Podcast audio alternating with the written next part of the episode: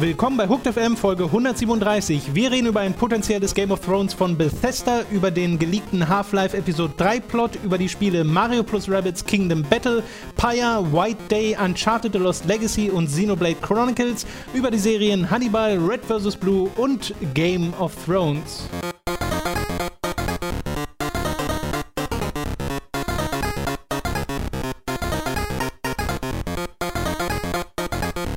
Wir begrüßen euch zu einer weiteren Folge Hooked FM. Ich bin Tom und bei mir sitzt der Robin. Hallo, ich bin Robin. Und ich Robin- begrüße Sie ebenfalls zu einer neuen Folge Hooked FM. Du darfst auch direkt mit dem ersten Feature dieses Podcasts anfangen, mit dem Endlich wieder. besten Feature dieses Podcasts. Und für Finally. alle, die diesen Podcast gerade zum ersten Mal hören, danach geht es wieder los mit Videospielen. Nehmt einfach hin, was gleich passiert. Es Mhm. wird euch gefallen, vertraut mir, denn es ist Zeit für Robins famoses Formel 1 Fest. Mmh, Tom, das hat sich sehr falsch angehört, möchte ich retrospektive sagen. Wieso? Äh, Nehmt es einfach hin, das wird euch schon gefallen. Akzeptiert ja, es mit einfach. deinem versauten Ähm, Gedanken vielleicht. Aber es stimmt ja. Es, es ist ja, also tatsächlich wurde ich auch so äh, bei der Formel 1 eingeführt. Also so wurde mir die Formel 1 näher gebracht. Ähm, man hat mich gezwungen, hingesetzt? hinzusetzen und gesagt, lass es passieren und nach drei, vier Jahren wird dir das schon gefallen. Und so war es auch. Äh, schließlich war es Gewohnheit und dann sah ich sich jeden zweiten Sonntag dort und sah Autos dabei zu, wie sie in Ovalen mit Kurven durch die Gegend fuhren und hatte meinen Spaß In dabei. Ovalen mit Kurven. Ja, ja, was weil- ist denn ein Oval ohne Kurve?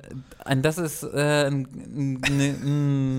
was ich meinte, waren noch Kurven, die abseits vom Oval daraus ein Nicht-Oval machen. Hast du. Weil, was ja Leute immer sagen, ist außer dem Kreis fahren, um genau. sich Das ist NASCAR. spöttisch darüber lustig zu machen. Die NASCAR sind ja Ovale. Ja, naja, aber komm. Aber das ist die, mit, Kurven, Semantik. mit Kurven meinte ich quasi die, die Kurven, die aus dem Oval kein Oval mehr machen. Wir wissen, was du meinst. Wie war denn die Gott Formel sei 1 Dank. dieses Wochenende? Ja, naja. Naja, Nicht so mega spannend. Es war. Sie sind gefahren in Spa, das ist eine meiner absoluten Lieblingsstrecken, von jedem eigentlich, in Belgien. Da war ich auch schon ein, zwei Mal, ist richtig cool dort. Mitten im Wald, äh, richtig, richtig schön. Da habe ich mal gecampt. Habe ich die Sto- Story schon mal erzählt? das kann sein, Das wir ist, das schon äh, kann ich mal kurz zusammenfassen. Ich mit zwei Freunden äh, ins Auto gesetzt, irgendwie Grill eingepackt und nach Belgien gefahren. Plan, okay, wir schlafen dann irgendwo, wo, keine Ahnung. Waren in Belgien, haben dann da uns überlegt, eigentlich würden wir gerne am Wasser schlafen. Also Ja. wie sind wir darauf gekommen? Wir haben das Wasser gefunden. Wir haben auf unserem Navi nach Blau gesucht und sind da hingefahren. Und dann sind wir mitten im Wald bei so einem riesigen Wasserkraftwerk gelandet Was zum Teufel? weil halt da sehr, sehr viel blau war. Weil halt sehr viel Wasser war, das Teil dieses Wasserkraftwerks war. Und es war halt so abgezäunt mitten im Wald, sah wie so eine Atomtestanlage aus. Ja. so, so, hm, scheiße, ich glaube, hier können wir nicht campen. Und dann haben wir aber tatsächlich noch eine Campingstelle an einem Fluss gefunden. Das war schön. Und äh, das war unser Wochenende in Spa. Das war, da habe ich auch den Daniel Ricciardo getroffen, der heute Formel-1-Fahrer ist, weil der damals noch Formel Renault, glaube ich, gefahren ist. Und wir hatten so, wir kannten da einen Fahrer, deswegen waren wir bei einer Boxenkasse und so unterwegs. War sehr cool. Äh, dieses Rennen, weniger cool. Äh, vorne Hamilton und Vettel sind sich so hinterhergefahren. Ja, es gab eine einzige spannende Szene eigentlich nur, von der ich groß berichten will. Und das ist äh, mal wieder ein bisschen, ähm, äh, ein bisschen Soap-Opera, Mhm. weil es gibt ja Teamkollegen bei jedem Team. Also jedes Yes. Team steht aus zwei Fahrern. Und Force India, die in wunderschönem Pink durch die Gegend rasen, äh, die beiden sind sich gar nicht grün, die da äh, fahren, weil der Perez, der fährt jetzt schon seit ein paar Jahren, eigentlich auch ziemlich gut, aber der hat jetzt einen neuen Teamkollegen namens Ocon. Ocon? Ocon, glaube ich. Und äh, Ocon ist halt auch echt gut. Ist aber sein erstes Jahr, aber der fährt teilweise besser als Perez. Und Perez ist da so ein bisschen äh, Schuck, wie man im Internet sagt. Mm. Und deswegen äh, sind die nicht schon mehrere Male reingefahren. Und äh, dieses Rennen startete damit, dass ähm, der Ocon auf der Gra also boah, das, das jetzt zu erklären. Spa beginnt mit einer langen Geraden, wie jede Rennstrecke, und dann geht es übelst steil bergauf. Und während es bergauf geht, geht es einmal so ein bisschen nach links, dann ein bisschen weiter nach rechts und dann wieder nach links. Und diese, diese, die, diese Folge von drei Kurven nimmst du mit Vollgas. Während es bergauf geht. Okay. Das ist eine, also heutzutage ist die sehr einfach zu fahren, weil du sie halt Vollgas nehmen kannst und die Autos halt einfach so am Boden kleben. Ähm, aber das sieht dann einfach wahnsinnig spektakulär aus und es Ja. ist halt wirklich eine der steilsten Dinge, die es in der Formel 1 gibt. Und ähm, die waren quasi auf der Geraden auf dem Weg in diese Kurve Und ähm, der Ocon wollte dann auf der Innenseite, also rechts, an Perez vorbeifahren. Und Perez hat ihn einfach nicht gesehen, glaube ich, und ist nach rechts auch mitgefahren. Und dann haben die sich am Reifen mit 300 km/h berührt. Und der Ocon ist so kurz nach, mit dem, so ganz kurz nach oben gestiegen mit dem vorderen Teil des Autos, weil die Reifen einfach, weil halt rechts neben ihm eine Wand war. Also er Ja. wurde halt gegen die Wand gedrückt und ist dann so kurz leicht abgehoben, aber nur so ein paar Zentimeter und dann einfach weitergefahren. Also da ist auch nichts beschädigt, war eigentlich ein Wunder, ist aber nichts beschädigt geworden, konntest du weiterfahren. Bis dann 20 Runden später oder so, wo die wieder äh, nebeneinander waren und Ocon war, es war wieder exakt die gleiche Szene wie vorher eigentlich, nur dass das jetzt offensichtlich für Perez gewesen sein muss, dass Ocon auf der Innenseite ihn überholt und einfach nach rechts gefahren ist.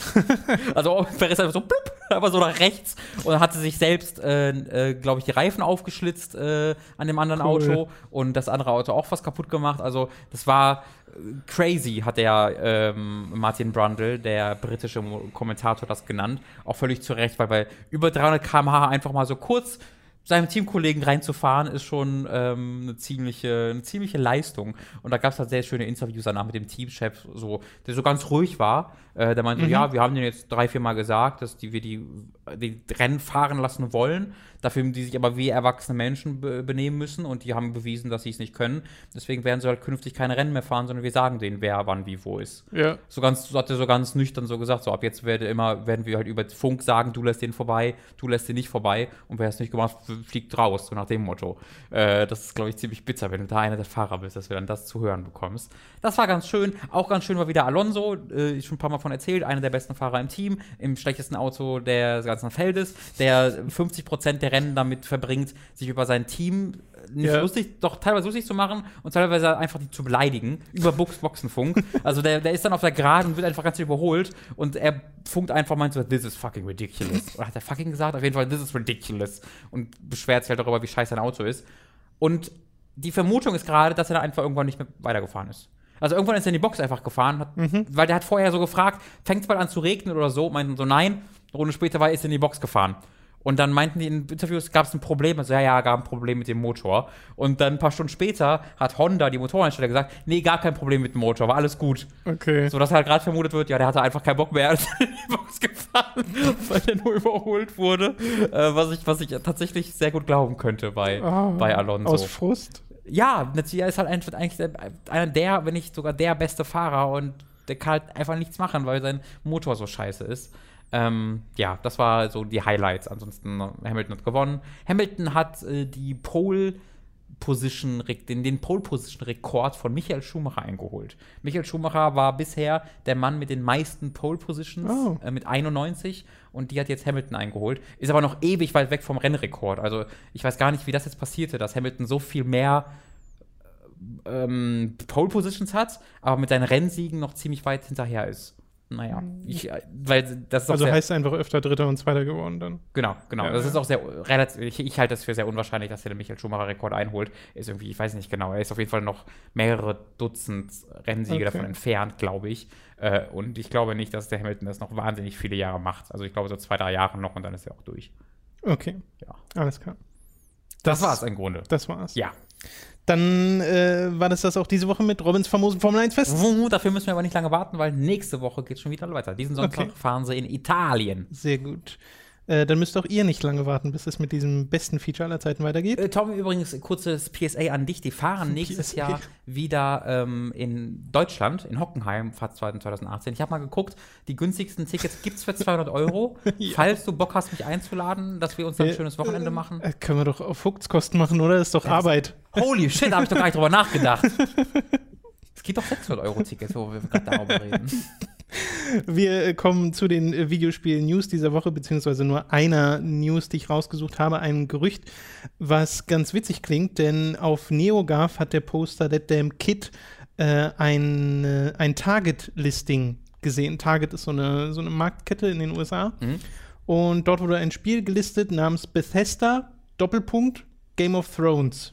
Und äh, da das, das startet quasi wilde Spekulation, passt aber auch sehr rein in das, was Bethesda in der Vergangenheit gesagt hat, nämlich, dass sie zwei unangekündigte Spiele in Entwicklung haben und auch schon mal gesagt haben, äh, da gab es auch schon News zu vor einer Weile, dass diese Spiele die Größenordnung von Fallout und ähm, Elder Scrolls haben.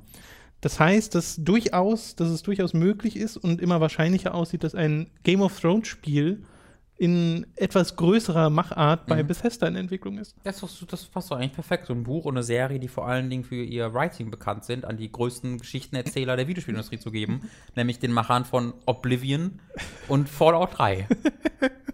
Das ist eine gute Idee. Das ist eine gute Einstellung, ist ja, gute also ich Einstellung. weiß nicht, was das soll, ehrlich gesagt, weil ähm, die Welt von Game of Thrones ist halt nicht cool wegen ihrer Optik oder ihrer geologischen Einzigartigkeit oder einfach du die Welt denkst so, oh krass, sondern wegen ihren Charakteren und wegen den Personen und Geschichten, die dieser Welt innewohnen.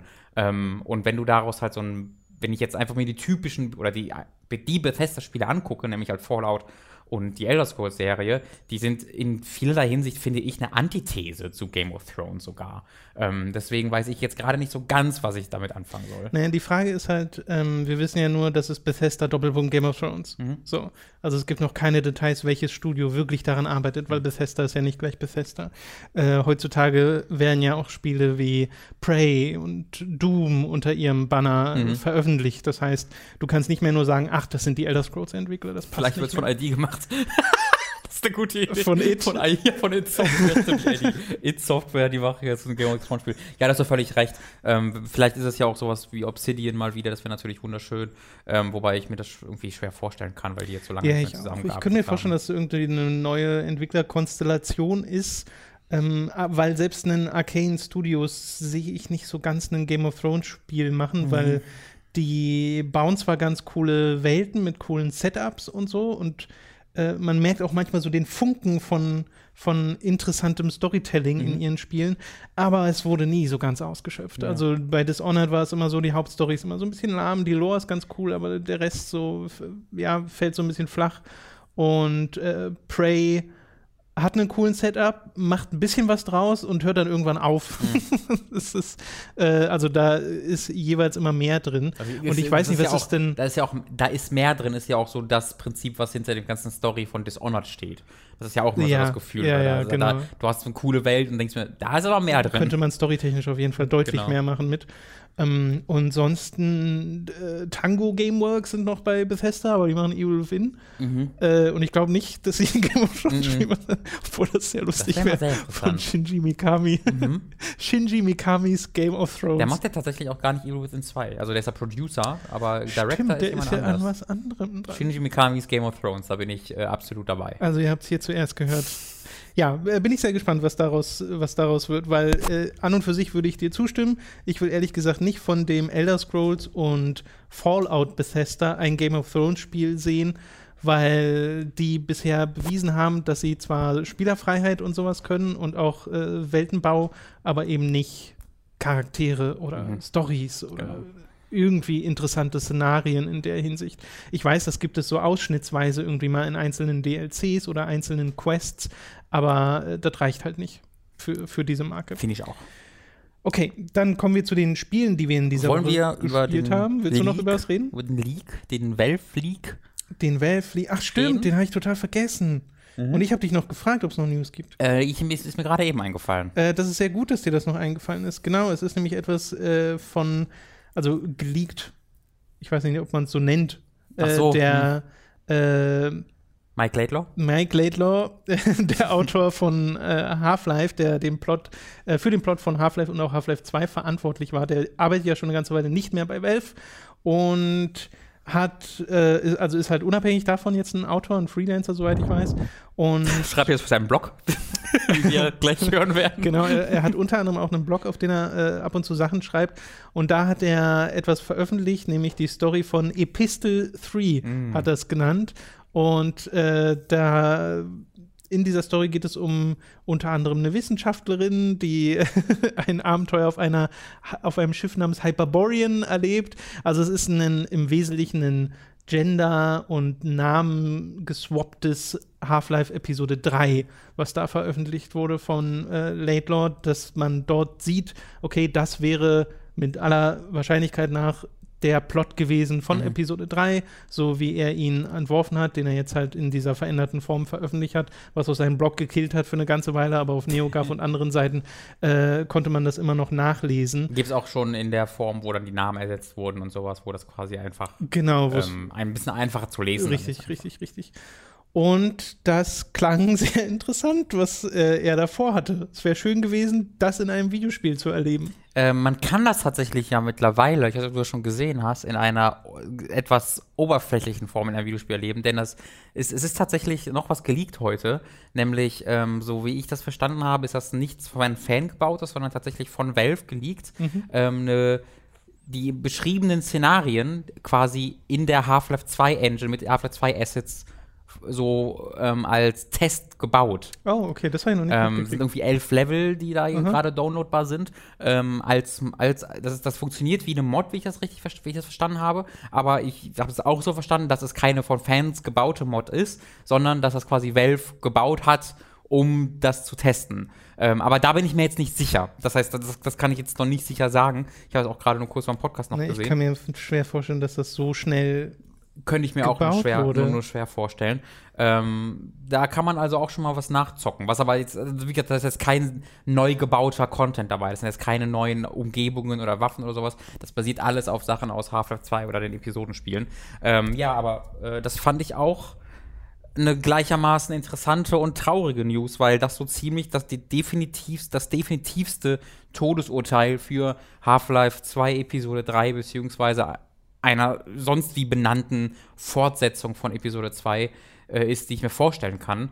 Denn der Late Law würde das nicht posten und schreiben, wenn es irgendwie eine Chance gäbe, dass, Half, dass Valve mit dieser Geschichte noch was macht. Mit dieser Begründung hat er ja auch einige Fragen nicht beantwortet. Es gab da irgendwie eine Frage, wie die Beziehung zwischen Alex und dem G-Man zum Beispiel ist. Und da meinte er, da sage ich nicht zu, vielleicht will Valve noch was daraus machen. Woraus ich dann ziehe, Valve will offensichtlich aus dieser großartigen Fortsetzung der Geschichte, die er bei seinem Blog gepostet hat, nichts mehr machen. Ähm, und das ist tatsächlich sehr traurig. Ja, man kann ja auch die letzten Zeilen, die er da gepostet hat, sehr interpretieren als an Valve gerichtet. Mhm. So nach dem Motto, ja, irgendwie, äh, er, er kennt da, er, er kennt da niemanden wieder in Mhm. der Resistance, also wo das dort äh, beschrieben war, meint halt die Resistance in Half-Life.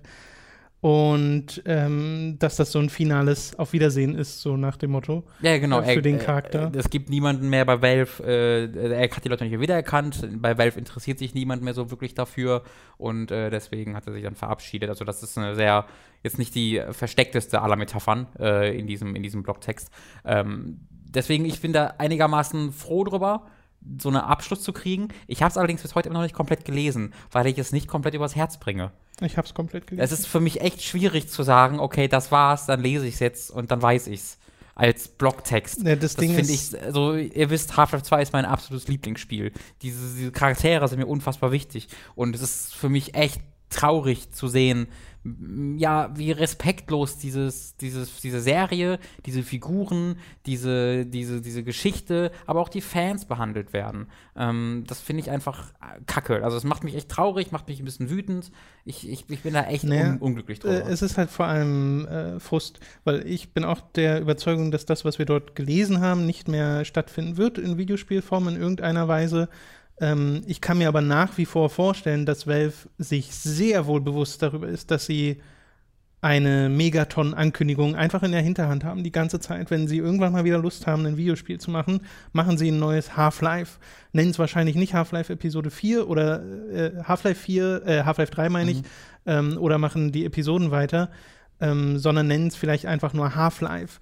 Äh, und weil, Oder- weil sie sich halt Half-Life. The ein Card roter Game. Kartenspiel. Ja, ja, genau. Äh, weil sie sich halt denken, äh, okay, es gibt zwar die Fans von Half-Life, Mhm. aber wenn du das jetzt heute rausbringst, wer hat denn den alten Plot noch im Kopf?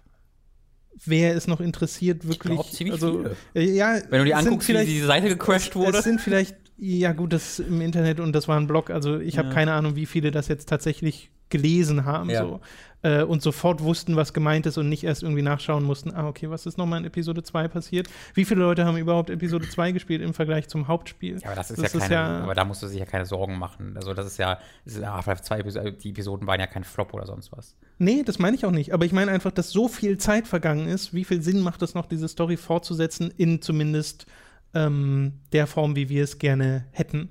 Äh, vielleicht, man könnte es einfach lösen mit einem mit einem Vorspann, der Mhm. einem nochmal alles zusammenfasst oder sowas. Äh, da gäbe es sicherlich Möglichkeiten, aber äh, dass man da nicht drauf warten sollte, das sollte jedem klar sein. Ich habe übrigens jetzt mal auf die Schnelle ein bisschen gegoogelt Mhm. und finde äh, nur so, ein, so News zu einem Fan-Prototypen von Half-Life 2 Episode 3, äh, der in Unreal Engine was gemodelt hat, aber nicht zu dem, was du gerade gesagt Also das, hast. ich, das war ein Neogaf-Thread, den ich da gesehen hatte. NeoGAF, okay. Ähm, ja, also ich glaube, ich glaube jetzt nicht, dass die, dass die Zeit äh, da irgendwie ein Problem gewesen wäre. Vor allen Dingen, weil Half-Life 2 ja auch eine Geschichte erzählt, die jetzt nicht wahnsinnig kompliziert oder komplex oder groß ist. Ähm, die Episoden an sich waren ja auch immer, also auch Episode 1 und 2 waren ja Fortsetzungen der jeweils vorherigen Episode, haben aber trotzdem recht eigene Geschichten erzählt und quasi dann am Anfang zu sagen, hey, der und der Charakter ist, ist gestorben, wir wollen jetzt dorthin, aus diesem Grund, let's go, wäre, glaube ich, jetzt nicht die große, die große Sache gewesen. Weil Ich bin halt tatsächlich, ich hatte mir halt immer erhofft, dass irgendwann ein Half-Life 3 angekündigt wird und das Mhm. halt die direkte Fortsetzung ist.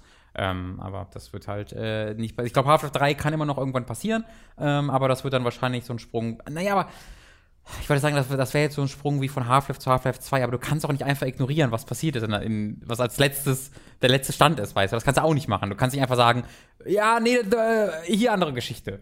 Ähm, der Laidlaw hat mal so einen, äh, einen Tweet beantwortet, ähm, ob das alles schon so vorausgeplant ist und so. Und er meinte, nee, die Story entwickelt sich Mhm. je nachdem, wie das Spiel das gerade braucht. Ja, das merkt man. Und genau das könnten sie ja einfach machen. Du Ja. könntest ja einfach eine Situation anfangen in Half-Life äh, 3. Mhm. G-Man kommt, holt dich raus. Mhm. Wieder vergehen ein paar Jahre oder sowas oder ein paar Monate.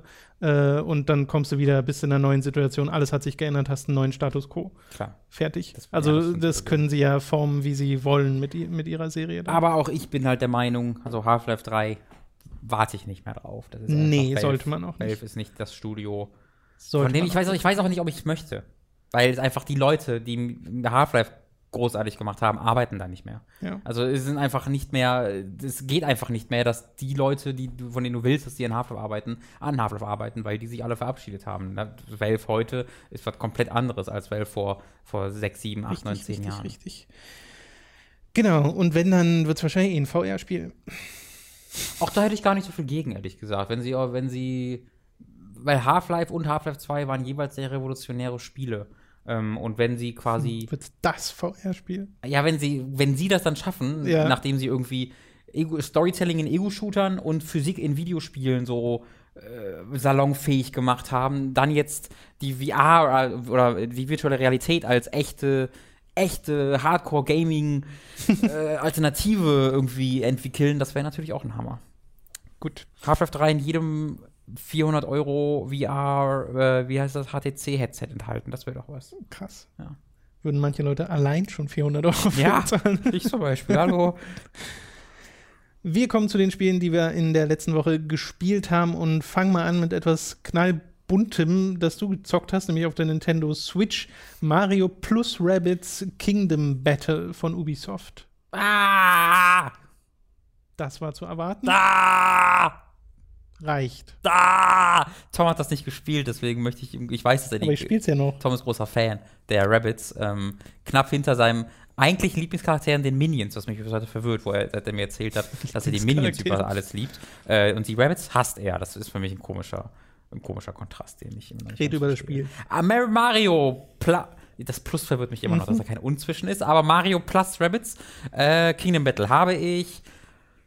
Ich, also ich habe nach zehn Stunden die immer ungefähr gesagt, so, ich glaube, ich bin fertig, aber ich habe dann noch weiter gespielt. Ich glaube, ich bin jetzt so 15 Stunden und ich schätze mal, das wird so 20 Stunden insgesamt brauchen, um es durchzuspielen. Mhm. Ähm, aber ich, das ist gerade nur geschätzt. Ich habe hab keine Zeitangaben äh, mir nachgeguckt. Du hast es ein Deswegen bisschen gespielt. Könnten es Ja, auch weniger oder mehr sein. Ähm, das macht mir Spaß, aber ich habe so einige Kritikpunkte an dem Spiel. Ähm, vor allen Dingen, weil es ich das Gefühl habe, mir am Anfang so Sachen nicht nicht verspricht, aber ähm, ich habe mir schon am Anfang des Spiels so gedacht, so, oh, und dann kommt das und das und da habe ich darauf gefreut und es kommt dann nie. Stattdessen ist das Spiel so exakt das, was wir schon gesehen haben, äh, wiederholt. Ähm, das heißt, das, was man auf der E3 gesehen hat, ist, dass du ja geradeaus einen Pfad entlang läufst, beziehungsweise du schwebst ihn entlang, weil du so einen Staubsauger genau. vorne spielst und der, die, die drei anderen Charaktere folgen ihm einfach. Also so eine Art Weltkarte. Genau. Ja. Ähm, und der, der, der rennst du halt sehr linear entlang. Und immer mal wieder auf dieser Landkarte sind dann ähm, so Schlachtfelder, auf die du dann kommst. Und dann startet halt ein rundenbasierter Kampf. Und ähm, den campst du dann zu Ende. Das ist meistens, ich würde sagen, so in 70% aller Fälle töte alle Gegner oder töte acht Gegner. Mhm. Ähm, und in den anderen 30% sind es dann entweder erledige den Miniboss ähm, oder renn bis zum Ende des Schlachtfeldes. Da ist dann irgendwie eine Zone, wo du hinkommen musst. Und wenn du mit einem NPC oder mit einem Charakter von dir diesen Areal erreichst, ist der Kampf sofort vorbei.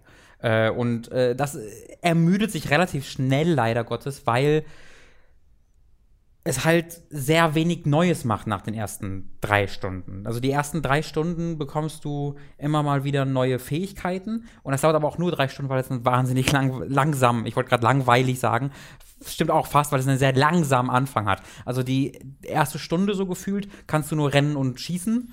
Äh, und okay. dann bekommst du die Fähigkeit, auch mal auf den Kopf zu springen und weiter zu springen. Und dann bekommst du irgendwann noch die Rohre, wo du so über das Schlachtfeld dich fast teleportieren kannst. Äh, und dann hast du irgendwann alle Fähigkeiten gleichzeitig mhm. und kannst sie kombinieren. Und das, das dauert zu lang, oder was? Das, das ist halt so ein, da, da bin ich halt so zwiegespalten. Weil einerseits dauert es zu lang, nämlich halt so drei Stunden ungefähr. Yeah. Äh, und bis dahin machst du sehr das Gleiche. Andererseits geht es aber auch zu schnell, weil dann nach diesen drei Stunden nichts wirklich Neues mehr kommt. Also man hat quasi die ersten drei so. Stunden, die wenigen Fähigkeiten, die man hat, dauern zu lange, um sie alle zu bekommen. Ja. Aber nachdem man sie alle bekommen hat, nach drei Stunden, kommt da nichts mehr.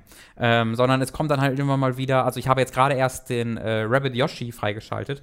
Das zieht sich tatsächlich durchs ganze Spiel, aber diese Figuren unterscheiden sich nicht groß. Also äh, marginal. Ein Charakter zum Beispiel, wenn du einen Gegner im Nahkampf angreifst, zieht dem HP ab und kriegt die selber. Ein anderer löst dann eine kleine Explosion aus. Wieder ein anderer kann zwei Leute angreifen. Sowas ist das. Aber grundsätzlich können die alle das Gleiche. Naja, aber es klingt ja schon so, als ob man das zumindest ein bisschen taktisch einsetzen kann, wenn denn die Kämpfe das auch von einem verlangen, weil darauf käme es jetzt bei mir an, wenn das so ist, wie du beschreibst, dass du eben, dass es jetzt nicht so ist, dass du mega viele Fähigkeiten hast und mega viele Optionen, mhm. aber selbst wenn man weniger Optionen hat und die Maps oder äh, NPC-Platzierungen intelligent sind, dann kannst du ja trotzdem Taktik von dir erfordern. Dann kannst du schon die NPCs nehmen, die da am besten zu passen, was halt ein bisschen Trial and Error in dem, also A, A es ist nicht wirklich nötig.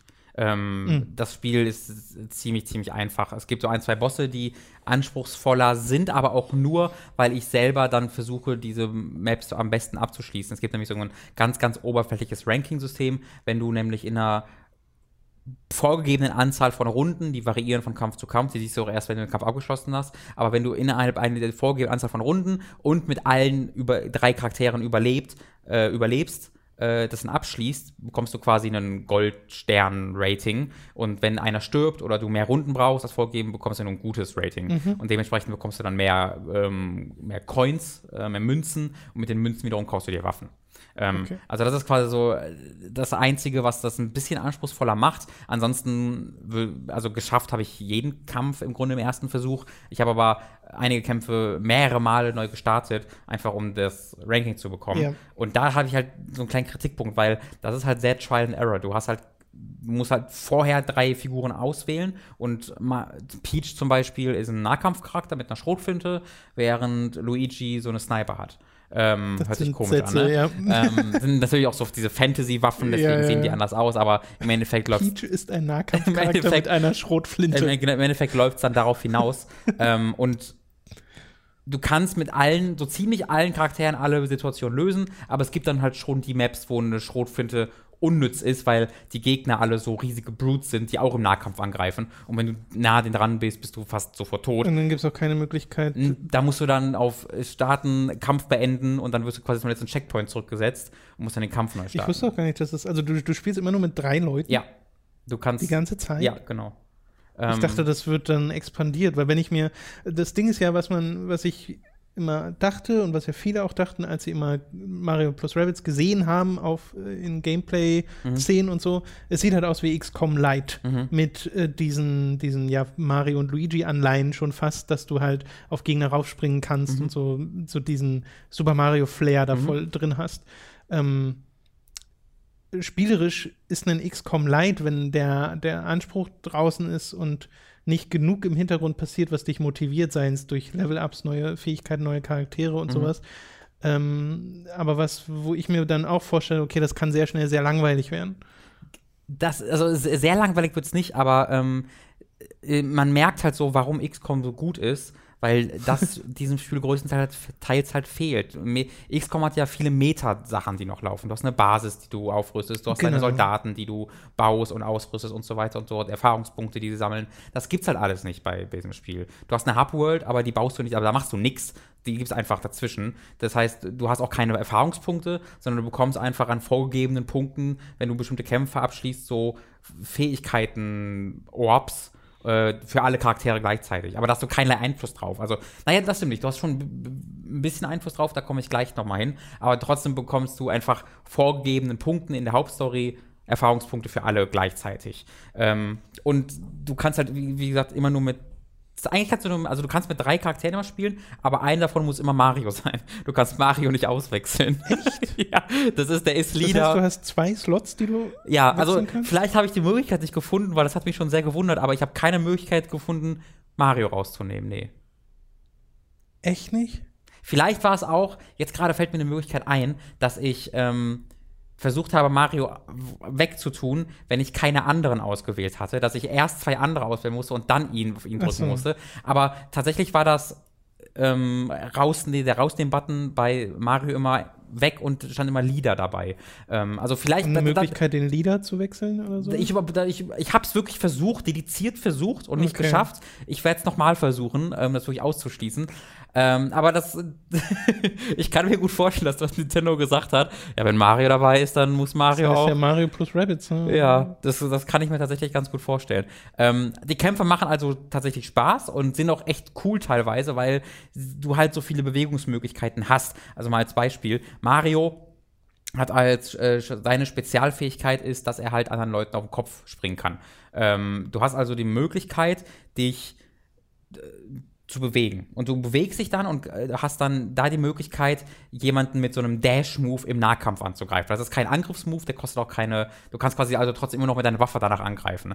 Und was du dann quasi machen kannst, ist, du hast irgendwo einen, einen Gegner rumstehen. Oder sagen wir, du hast zwei Gegner rumstehen und deine Teamkameraden, deine anderen beiden ebenfalls in der unmittelbaren Umgebung. Das heißt, ich renne zuerst zu dem einen Rabbit und dash den weg. Dann renne ich zu einem meiner Teamkameraden, mach so einen Teamjump, spring also meinem Teamkameraden Kameraden auf den Kopf äh, und spring von ihm aus dem Gegner auf den Kopf und mach da besonders viel Schaden dran. Hab also schon diese beiden Rabbits damit angegriffen Yes. und kann dann vom Kopf von dem, von dem Gegner aus nochmal woanders quasi landen, hinter Deckung. Und von dort aus kann ich dann schließlich mit meiner Waffe angreifen. Habe also drei ganze Angriffe da drin, was sehr, sehr cool ist.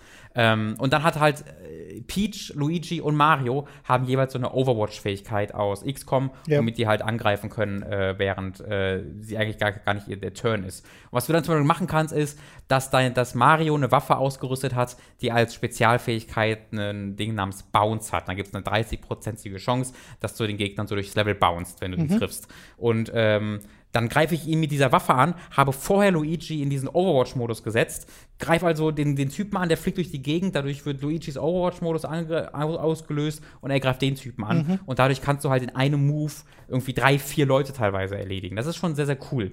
Ähm, Problem, wie gesagt, diese Möglichkeit hast du alle von Anfang an und dann ändert sich sehr wenig. Du hast halt vier Welten, aber es werden sehr selten nur wirkliche neue Gegnertypen eingeführt. Stattdessen sind es einfach anders aussehende Gegner, die aber die gleiche Funktion ähm, einnehmen.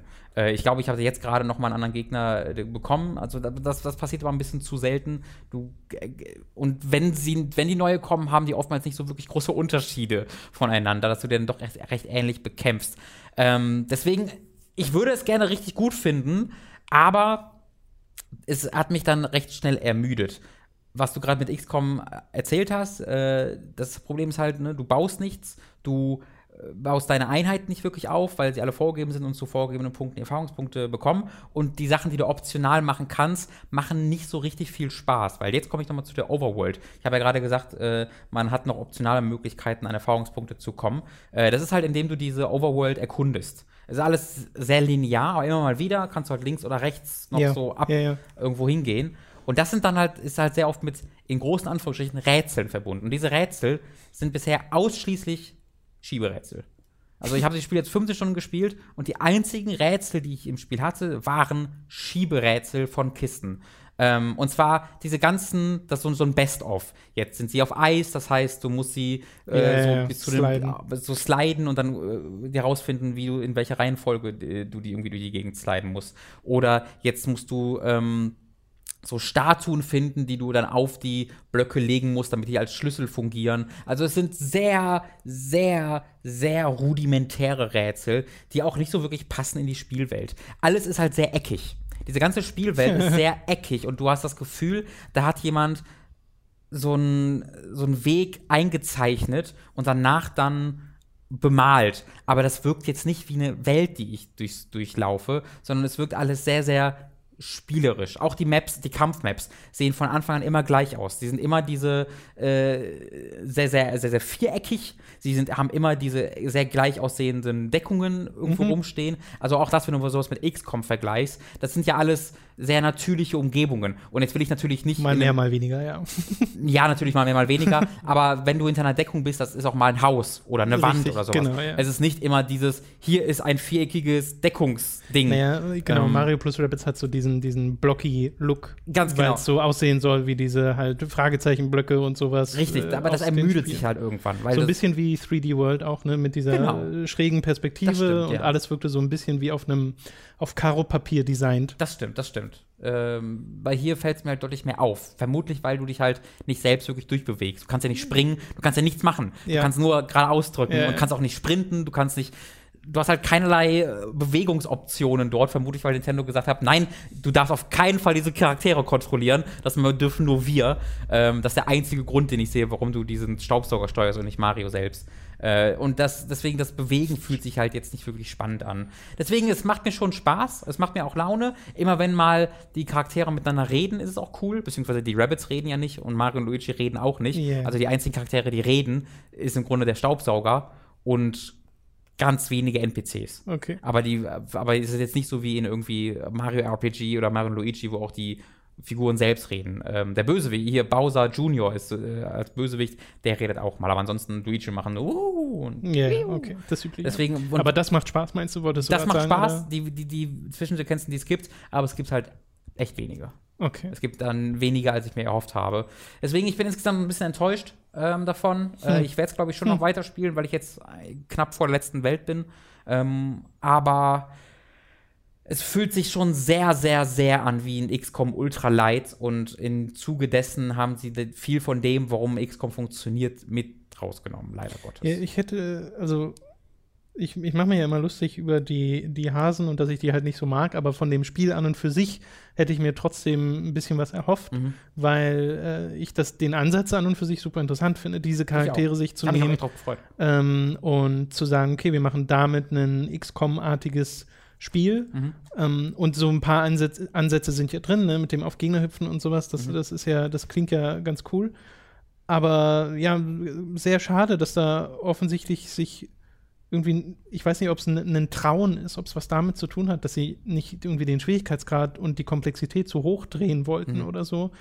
Ähm, weil das klingt jetzt nach deiner Erzählung nach nicht unbedingt wie ein Spiel, das ich spielen müsste. Nee, auf keinen Fall. Also es ist halt Eher wie etwas, was man auch ruhig auslassen kann. bei dem Spiel würde es sich wirklich lohnen, irgendwie das auszuleihen oder so, weil das Spiel Mhm. ist halt wirklich eines der absehbarsten, das ich ja lange gespielt habe. Da spielst du wirklich eine Stunde und siehst dann Okay, das mache ich jetzt noch 15 Stunden mehr. richtig oder genau. So. Das ist halt so einer meiner größten Kritikpunkte. Das Spiel hat halt keinerlei Ideen außer der Ursprungsidee.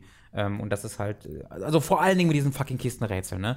Also, dass ich jetzt wirklich immer noch in 15, nach 15 Stunden durch die Gegend renne und Kistenrätsel löse. Manchmal schon kombiniert, wenn sie besonders viel Spaß. Ich hatte, Tom, Ich hatte ein Rätsel, das gerade kombiniert miteinander Kistenrätsel, Schalterrätsel und Spiegelrätsel. Da hatte ich nämlich vor mir so ein Laser halt, der, drei Laser, die ich mit Spiegeln an bestimmten Punkte schieben musste. Aber die, die Spiegel habe ich kontrolliert, indem ich Kisten auf Schalter schieben musste. Sehr gut. Und da stand ich wirklich davor, dachte, wollt ihr mich verarschen? Das ist gerade wirklich das, also am weh, also einfallsloseste, was ich seit langer Zeit gesehen habe. Wo du aber gerade Rätsel erwähnst, können wir eigentlich direkt zum nächsten Spiel kommen, in dem, an das ich gerade denken musste, als du so äh, sagtest, Schieberätsel und sowas. Mhm. Äh, aber die gibt es auch in Uncharted Lost Legacy. Oh. Äh, ein paar davon. Und äh, ist komisch, jetzt damit da einzusteigen, aber es passt gerade ganz gut. Äh, die mögen sehr ihre äh, wir haben hier ein, ein kreisrundes Bild, das mhm. in verschiedene Scheiben unterteilt und mhm. muss die Scheiben so drehen, dass sie ein mhm. Insgesamtbild ergeben. Okay. Und das in variierender Komplexität. So, das ist ein Rätsel, das sie ganz gerne drin haben in, äh, in dem neuen Uncharted, bei dem man ja sagen muss, das ist nicht mehr nur ein DLC oder sowas, das ist ein richtiges alleinstehendes Uncharted-Spiel. Mhm. Und man kann das vor allem auch problemlos spielen, wenn man alle anderen Uncharted nicht gespielt hat. Dieses Wissen aus den Hauptspielen ist nicht notwendig, auch wenn hier Charaktere drin sind, die aus den Hauptspielen kommen. Mhm. Die Chloe kennt man ja vor allem aus Uncharted 2, mhm. äh, den Hauptcharakter, den man spielt. Und die Nadine, die ja an die Seite gestellt wird, ist Antagonistin in Uncharted 4. Mhm. So. Und die machen ein extrem gutes Paar. Also ich bin ja mit sehr verhaltenen Erwartungen an Uncharted Lost Legacy rangegangen, weil ich mir dachte, ja, ist jetzt halt so eine kleine Portion Uncharted nochmal. Und ist es auch in ganz äh, vielerlei Hinsicht. Ist auch nicht so lang wie Uncharted 4. Ich habe jetzt sechseinhalb Stunden, glaube ich, gebraucht, okay. um es durchzuspielen. Ähm, was aber eine sehr schöne Länge war, hatte keinerlei irgendwie also hat sich, naja. hat sich nie zu lang angefühlt. Das war einer meiner Kritikpunkte an vier, dass hat, es zu lang war. Genau, hat super gutes Pacing, wie es auch hin und her geht zwischen, okay, jetzt kannst du erkunden mal, jetzt bist du in einer offenen Welt unterwegs, jetzt wird es wieder ein bisschen linearer, jetzt hast du mal einen Puzzle, hier eine Action, ein Action-Set-Piece und so. Das Pacing ist wirklich super in dem Spiel. Mhm. Also ich hatte so keinen Moment, wo ich aufhören wollte. Mhm. Das, das spielt sich so flüssig komplett durch. Ähm, die äh, Geschichte an und für sich, wenn man sie ein bisschen äh, von weitem betrachtet, ist es so diese ultra klassische Abenteuergeschichte. Charaktere wollen eine Schatzsuche, gehen auf eine Schatzsuche, äh, wollen in eine verlorene Stadt, denn wo auch sonst hin, und äh, ein Bösewicht äh, einer fremden Kultur äh, will das auch und die mögen sich nicht und der ist böse, weil er böse ist. Mhm. Äh, also, mein Gott, da, also der Bösewicht in dem Spiel, Asaf heißt der, äh, ist wieder so klassischer geht's gar nicht. Hat ja. mich sehr an Uncharted 2 oder 3 oder 4 und eins. erinnert. Alle. Ja, genau. Die sind ja alle so, äh, wird mir auch gerade nochmal ja. bewusst. die sind alle ziemlich ähnlich. Also da fällt er voll rein in diese Kategorie, was aber gar nicht so viel macht, weil er ist im Wesentlichen nur ein, also er erfüllt wirklich nur den Zweck als der Typ, den man hassen soll. Mhm. Ähm, was richtig gut funktioniert, ist die Dynamik zwischen Chloe und Nadine, die sich am Anfang nicht wirklich abkönnen, weil Chloe ist halt einfach so, ist halt eine Diebin, ähm, hinter der noch ein bisschen mehr steckt, weil man ein bisschen über ihre Hintergrundgeschichte mit ihrem Vater und sowas erzählt, weil natürlich Vaterprobleme ist auch ein Klassiker. Ähm, und Nadine ist ja nun mal die Anführerin einer Söldnergruppe gewesen. Mhm. Äh, die Söldnergruppe hat ein paar Verluste alles in Uncharted 4. 750 Leute. Könnte man sagen. Und äh, damit hat sie jetzt so ein bisschen zu kämpfen und es geht halt viel so um äh, Moral und die eigentliche Motivation hinter dem, was sie da machen. Und die mögen sich halt am Anfang nicht so wirklich, kommen sich aber näher und dann gibt es halt auch ganz klassische, oh, jetzt mögen sie sich mal wieder nicht mehr mhm. Situationen und so. Äh, das heißt, in der Hinsicht ist es zwar vorhersehbar, aber die Dynamik der beiden ist halt super, weil sie die ganze Zeit sich entwickelt. Mhm. Die sind am Ende des Spiels gefühlt gewachsen mhm. als Charaktere und das mag ich sehr gern. Du hast aber immer noch den klassischen, äh, den klassischen Konflikt, dass du halt haufenweise Leute umbringst und das nicht thematisiert wird in dieser mhm. Story. Aber das ist inzwischen das sechste Uncharted-Spiel, das ich spiele. Mhm. Äh, ich habe mich daran gewöhnt und ja, ja. das stört. Du weißt, was du bekommst. Genau, ich weiß, was ich bekomme. Und das ist auch ganz wichtig in dem Spiel, weil ich, äh, äh ich habe eine Art Best of Uncharted bekommen in mhm. The Lost Legacy, wo es Set-Pieces gibt, wo es äh, Action-Szenen gibt, die man im Wesentlichen aus Uncharted 4 kennt. Ne? Dieses, okay, du bist kommst in ein Areal rein, hast mehrere Möglichkeiten, das jetzt anzugehen. Kannst du stealth-mäßig machen, kannst auch Rambo-mäßig reingehen, hast so Setups mit irgendwie ähm, ähm, äh, so Ästen oder Pfeilern, an denen man sich langhangeln kann, weil man auch wieder das Seil hat, Mhm. was auch äh, Nathan Drake hatte in äh, Teil 4. Und Neue diese, Seiltechnologie haben sie alle gleichzeitig entdeckt. diese Kämpfe haben mir aufgrund einer Sache mehr Spaß gemacht, äh, als sie das noch in Uncharted 4 gemacht haben. Äh, es gibt nämlich eine Silenced Pistol. Ah, Eine schallgedämpfte Pistole. Das ist tatsächlich sehr und wichtig. die gab es nicht. Und jetzt Ja. spielt sich das Spiel stellenweise einfach mal wie Metal Gear Solid 5. Mhm, das ist sehr äh, cool. Dass du wirklich aus dem Stealth heraus Leute umnietest und nicht gesehen wirst. Auch da wieder, du brauchst Suspension of Disbelief, weil Nadine ist unsichtbar für die Gegner, deine Begleiterin. Mhm. Klar. Äh, und sie ist dann halt manchmal offensichtlich genau vor dem Gegner, er sieht sie nicht. Ähm, und auch, dass die, also die sehen schon Leichen, reagieren aber nicht immer so darauf, wie man glaubt, dass man darauf reagieren würde, wenn da Okay. Leichen sind. Weil sie fangen schon an, so Sachen zu suchen, aber nach ein paar Sekunden haben sie das auch wieder vergessen. Okay. Also es ist so, da steckt jetzt nicht viel KI hinter. Also die, die Routinen, die da ablaufen, scheinen jetzt nicht allzu komplex zu sein. Macht aber auch gar nichts, weil äh, allzu anspruchsvoll ähm, wird es nicht. Also es sind dann zwar oft viele Gegner und es gab so zwei Stellen, wo die Gegner nochmal nachkommen aus irgendeiner anderen Stelle, wo ich so dachte, ah, okay, der Kampf hätte jetzt auch vorbei sein können, so nach dem Motto. Ähm, aber es übertreibt es nie. Und das mochte ich ganz gern. Mhm. Äh, es sind zwar immer noch so klassische ähm, Cover-Kämpfe größtenteils, aber man hat halt mehr Optionen. Das hat man ja in Uncharted 4 schon gemerkt, dass man ein bisschen mobiler ist, sich mal mit dem Seil wegschwingen kann und dann auch wieder reingehen kann in Stealth, Ja. weil äh, man auch wieder äh, weggehen kann. Und sie lassen einen manchmal gegen ähm, Soldaten und irgendwie große Vehikel kämpfen, wo man ein bisschen anders rangehen muss an die Situation. Also das hat auch Spaß gemacht. Die meiste Freude hatte ich aber wieder einfach nur beim Entdecken. Du kommst relativ schnell in so ein recht großes Gebiet rein. Ähm, Im Dschungel, man ist ja in Indien unterwegs und da Fällt übrigens sehr gut das Szenario, allein von der ersten Dreiviertelstunde, die ich gesehen habe. Ja, weil es da noch schön anders ist. Äh, Ja. Ah, noch. Mhm. Du hast, du hast halt wieder ein ganz klassisches Dschungel-Setting mit so halt hier Kultur einfügen, hier alte Tempel dieser Kultur einfügen. Ja. Und äh, das klingt ein bisschen, bisschen gemein, weil es sieht alles großartig aus und die, ey. die, äh, die Ruinen und Städte und alten Sachen, die du erkundest, die sind wirklich wieder on point. Also es ist, äh, ist einfach wahnsinnig toll, das zu erkunden. Trotzdem wurde ich das Gefühl nicht so ganz los, so nach dem Motto, okay, wieder ein Dschungel-Setting, Mhm. in dem ich hier unterwegs bin. Das hatte man halt schon. Das, also das ist mir wirklich ultra aufgefallen bei dem Spiel, die, wie ich einfach, wenn du das erste Mal auf ein Dach kletterst, ähm, in der ersten halbe Stunde so Ja. passiert das, ähm, da bist du auf einem Dach und kannst halt so eine komplett so indische Stadt überblicken Genau, genau. Und siehst dann, wie sie angegriffen, weil da gerade ein Krieg herrscht Ja. und wie sie angegriffen wird und das sieht so unfassbar aus Ja. und dann eine halbe Stunde später kommst du im Dschungel an und da bist du, hast du so einen Ausblick und dachte Ja. Alter, das sieht ja unfassbar, wo ich nicht verstehe, wie das funktioniert Wirklich. äh, und wie, wie viel Jahre man eigentlich daran arbeiten muss, um allein dieses eine Bild zu erschaffen. Ähm, Ein das, Jahr. Das, ja, das, das fand ich halt auch so unglaublich beeindruckend. Und da habe ich dann auch gedacht, so, okay, weißt du was, ich warte noch zwei Tage, weil ich bekomme äh, hoffentlich morgen ähm, einen neuen Fernseher. Äh, der auch äh, äh, HDR unterstützt, was ja dieses Spiel, glaube ich, auch tut. Ähm, jetzt kein 4K, aber ich glaube zumindest HDR. Hoffe ich zumindest. Einfach. Das Spiel unterstützt viel gar Ich habe mir ja äh, letzte ja, aber halt Woche nicht nativ, sondern ist halt. Nicht nativ, äh, genau. Ich habe mir letzte Woche einen äh, PC-Monitor, einen neuen geholt, der 4K-Auflösung Mhm. unterstützt.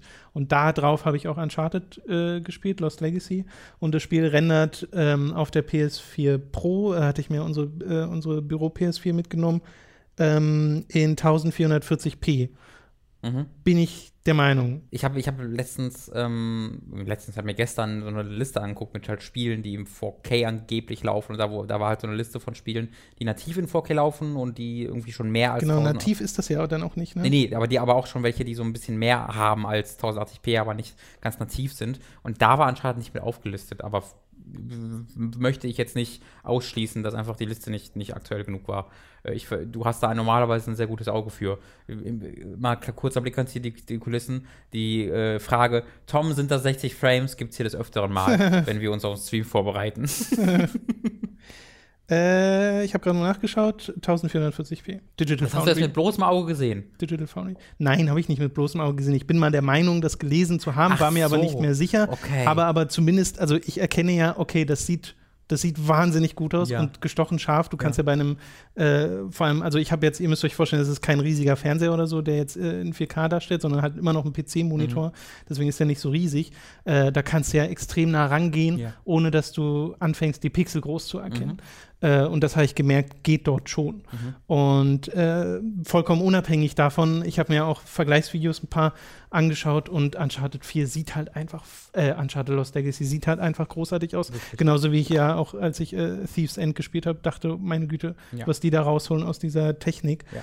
Ähm, das sind dann auch die Passagen, die mir mit am meisten Spaß gemacht haben, dass du so relativ früh in diese offene Welt reinkommst, wieder mit dem mit einem Buggy unterwegs bist. Also da merkt man, okay, sie nehmen diesen einen Teil aus Uncharted 4 und pflanzen den hier nochmal ein und hast dann mehrere Hauptziele und optionale Ziele. So, die dir auch relativ klar dargestellt werden. Ich dachte ja erst, als man da reinkam, man sieht nämlich so einen Turm in der, in der, in der Distanz und dachte so, oh, oh.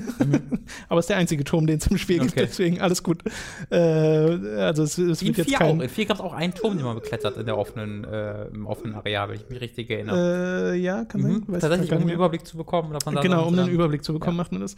Ähm, es wird also kein Assassin's Creed-Ding und es wird auch keine überladene Mini, äh, Minimap mit irgendwie ganz vielen Symbolen. Du musst immer manuell auf die Karte gucken, um Mhm. zu schauen, wo du bist und hast bestimmte Punkte, die du halt anfährst und viele davon sind halt optional. Und da hatte ich echt Freude dran, weil diese Welt, die sie gebaut haben, ist einfach sehr schön. Aber selbst wenn dieser offene Weltteil vorbei ist, geht das Spiel ja noch eine ganze Weile weiter äh, und wird dann wieder linearer und äh, macht sowohl Sachen, die ich in Uncharted und generell in Videospielen in der Form noch nicht gemacht habe, in Set Pieces, als auch Sachen, was ich sehr witzig fand, die Uncharted schon mal gemacht hat, die Uncharted schon mal großartig gemacht hat und macht sie noch mal und man kann, glaube ich, sich darüber streiten, ob es besser ist oder nicht. Ich Okay. fand äh, in bestimmten Aspekten es wesentlich besser als das, was vorher mal gemacht wurde in Uncharted. Es gibt da vor allem ein Set-Piece und jeder, der Lost Legacy gespielt hat, weiß, glaube ich, welches ich meine, was halt sehr eindeutig etwas echot aus der, den vergangenen Teilen. Ein fallendes Ähm, Gebäude, wo du drin bist, währenddessen runterrutscht. Das muss es ja in jedem Uncharted geben, aber das meine ich nicht. ich glaube, da, da kann ich mich noch in zwei, also- das habe ich in zwei so wegge... Weißt du noch, wenn du im Raum bist, Ja, ja, du genau. kämpfst gegen die Ja, Leute und währenddessen genau, beginnt er wegzurutschen. Das war so Ja, ja. krass gut. Es gab hier auch ein paar Passagen, wo ich so davor saß und einfach nur so, so dieses, ähm, äh, dieses eine GIF, was man, was man immer Ja, kennt. von Joel. Von, von, ja, Oder von Antonio Joel Banderas im Antonio Original. Banderas war es der Name, der, Genau. wo man so davor sitzt, ah, das sieht so gut aus. Yep, yep, yep. Ähm, und da hatte ich durchaus meine Freude dran.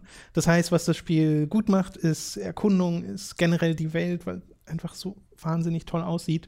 Ähm, sind die Charaktere, die wieder super funktionieren und äh, an der Story an und für sich so, so ausgelatscht sie insgesamt auch sein mag, hatte ich trotzdem Spaß, weil ich auch gerade voll Bock hatte auf so eine klassische Schatzsucher-Abenteuergeschichte und darf sich halt nicht mehr erwarten. Ne? Das ist tatsächlich für mich ein echt, ein echt großer Pluspunkt, dass es ohne diese ganze, ähm, ja, ohne dieses Baggage, würde ich im Englischen sagen. Ballast. Von, ohne ist den das ganzen, Wort, was du. Dankeschön, Dankeschön. Ohne den ganzen Ballast von den ersten drei Teilen äh, be- beginnen kann. Das war halt ja im vierten Teil so.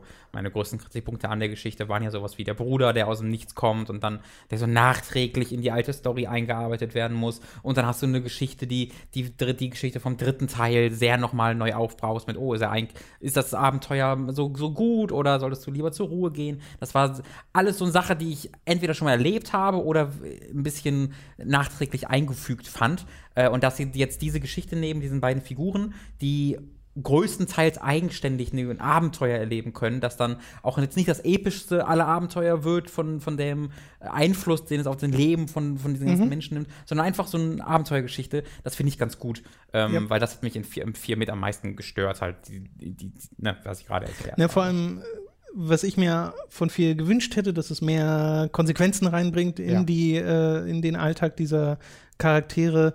Und das haben sie ja nicht gewollt oder Ja. sich nicht getraut oder wie auch immer man es interpretieren möchte. Und was Uncharted Lost Legacy im Wesentlichen zeigt, ist, dass man Uncharted sehr wohl machen kann ohne Nathan Drake und ohne Mhm. diese, äh, ohne die anderen Leute, auch ohne Sully, so sehr ich Sully auch mag. Äh, aber dass sie da einfach dann nicht komplett neue Charaktere schreiben, aber schon so ein bisschen. Mhm. Weil Chloe kam mir jetzt in den, also in Uncharted 2 mochte ich die nicht mal sonderlich. Das war so, für mich wirkte sie so wie, ja, ist jetzt die Femme fatale, die mal äh, äh, Drake hier an die Seite gestellt wird und äh, sp- spielt nicht so eine viel größere Rolle und in Uncharted 3 ist sie ja, glaube ich, auch nochmal mit drin. Ganz kurz. Ähm, und Nadine in Teil 4 habe ich mich kaum dran erinnert, um ehrlich zu sein, äh, als Charakter, War weil sie war ja dann auch ja. irgendwann weg. Ja. Also, was heißt irgendwann? Sie war da, also sie ist halt, ich glaube, äh, das, das war sogar so ein Trivia, was ich mal gelesen habe, sie ist der einzige Antagonist einer Uncharted-Serie, der das Ende überlebt. Ja, irgendwann dachte ich, ja, fuck this, dieses äh, einmal oder hier, tschüss. ja, so nach dem Motto. einfach die, die Schnauze hat, was ich auch ganz angenehm fand. Äh, was ich damit einfach nur sagen will, es hätten auch komplett neue Charaktere Mhm. sein können. Deswegen braucht, meine ich ja auch, man braucht den Rest nicht. Auch wenn es so kleinere Anspielungen gibt und auch sehr lustig, wenn sich die beiden unterhalten und im Wesentlichen über Charaktere aus dem ha Hauptspiel Ja. lästern. Das ist einfach sehr unterhaltsam. so Nathan's crazy, right? Ja. äh, okay. Naja, man merkt, dass sie sich ihrer vergangenen Geschichte sehr bewusst sind Ja. und auch dieser Sachen, die sie so gemacht haben mit Uncharted. Äh, und das macht einfach Spaß. Es hat wirklich einfach Spaß gemacht. Du hast was, du hast Interessantes angesprochen, was mir in der ersten Stunde, der ersten Dreiviertelstunde auch schon aufgefallen ist, dass halt Chloe größtenteils wie ein neuer Charakter wirkt. Also ich fand jetzt auch, Mhm. das war jetzt nicht so wirklich, ah, Chloe sieht anders aus, ähm, was vor allen Dingen dem halt ähm, geschuldet ist, dass es jetzt natürlich m, sehr viel mehr den Schauspielern nachempfunden wurde. Ähm, und dadurch sieht sie, also ich finde, sie sieht deutlich älter aus als in, als in Teil 2. Ähm, das hat das Gefühl, ich habe halt Teil 2 gerade erst durchgespielt nochmal und da sieht sie Ja, aus okay, wie ich hab's nicht so. Mitte 20, Nicht so Ende aktuell im 20 und hier eher wie Ende 30, äh, wie ich finde. Ähm, und ihr, ihre, ihr, die, hat, die hat eine sehr andere Nase und sowas. Also äh, man erkennt schon noch, dass es Chloe ist, Mhm. aber es, es ist ein, ein neues Beispiel von vielen, wo man halt einen Schritt hat von wir bauen einen Charakter nach zu wir nehmen uns die, wir scannen quasi einen, einen, äh, einen Schauspieler ein und gehen, starten dann von der aus. Und da gibt es halt so ein paar Änderungen, die bei Nathan Drake, finde ich, sehr gut umgesetzt wurden. Also er sah auch so ein ganz kleines bisschen anders aus, aber wurde, finde ich, wirklich fast eins zu eins übernommen. Und sie ist eher jemand, wo ich sage, ah, also ich erkenne, dass sie sein soll, aber so wirklich das gleiche Gesicht ist das nicht. Das finde ich witzig, weil mir geht es da, glaube ich, genau andersrum. Also, Echt? was vielleicht daran liegt, dass ich halt äh, Drake eher im Kopf habe als, äh, als Chloe jetzt vom Mhm. Äußerlichen, also diese, diese alten Modelle. Ähm, und bei Drake dachte ich mir so, es sieht halt jetzt aus wie ein anderer Mensch und dann habe ich mich aber schnell dran gewöhnt. Ja, das, ist, das, du hast auch recht. Also das, ich meine damit, dass er schon anders aussieht, aber und in, im, im, im Zuge dieses anders aussehen sieht er noch am ähnlichsten aus zu seinem Vorgänger. okay. Das wollte ich so, glaube ich, damit sagen.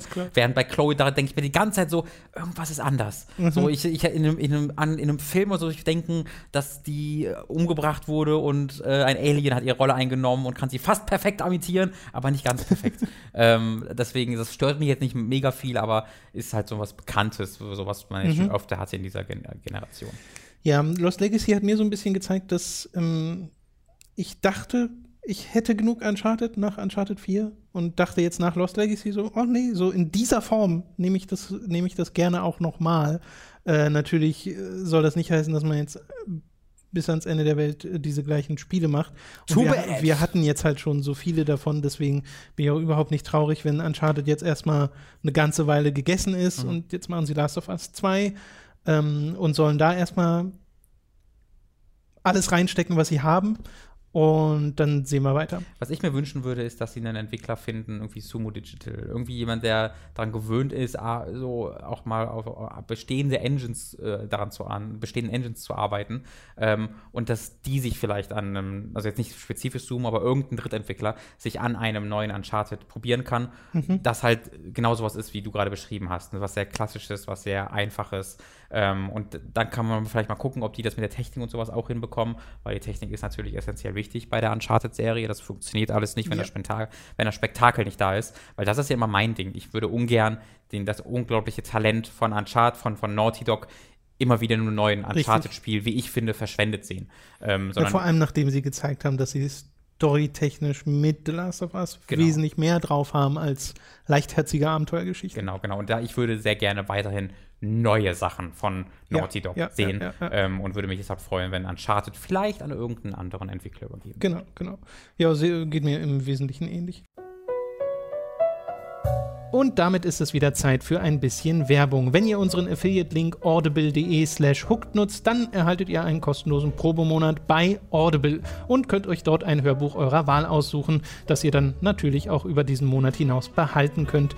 Also geht doch einfach mal auf audible.de slash hooked und schaut euch dort ein bisschen um. Beim Klamotten- und Merchandise-Shop EMP könnt ihr euch wiederum mit Pokémon-Shirts, mit Zelda-Hoodies oder Resident Evil-Anhängern eindecken. Folgt da einfach unserem Affiliate-Link in der Beschreibung oder auf unserer Unterstützt Hooked-Seite und browst mal ein wenig durch den EMP Store. Kommen wir von Uncharted The Lost Legacy zu einem Spiel, das du gespielt hast, nämlich zu Pyre, das ich ja in, der, in den vergangenen Folgen schon mal erwähnte und sehr mag, auch wenn ich es immer noch nicht durch habe. Aber Uncharted hat mich beschäftigt. Geht mir ganz genauso wie dir. Ich mag es sehr, hab's noch nicht durch. Ich glaube, du bist sogar noch ein bisschen weißer als ich. Äh, du weißt ja, wo ich ungefähr bin und du, Mhm. äh, ich habe gerade äh, ein weiteres Teammitglied rekrutiert in mein Team von komischen Fußballspielern. Fantasy-Fußball-Feuerspiele. Ja, Handball. Das ist alles, Tom, dieses Spiel ist so, es ist wirklich fast unmöglich, das Spiel zu beschreiben, wie ich finde. Weil, Ja, das ist ganz witzig, dass du sagst, weil ich habe es ja in dem Podcast mit David zum ersten Mal versucht ja, und wir hatten einen Kommentar, ich glaube auf der, auf der Patreon-Page oder auf Twitter hat es jemand geschrieben, ich weiß nicht mehr so ganz, äh, und meinte, ja, keine Ahnung, was das für ein Spiel ist. ja, kann ich auch nachvollziehen, Also- denn man muss das eigentlich spielen, um zu verstehen, wie es funktioniert. Ich, ich, ich würde mich damit versuchen, indem ich es beschreibe, als Visual Novel mit Fantasy-Sport-Einlagen zwischendurch.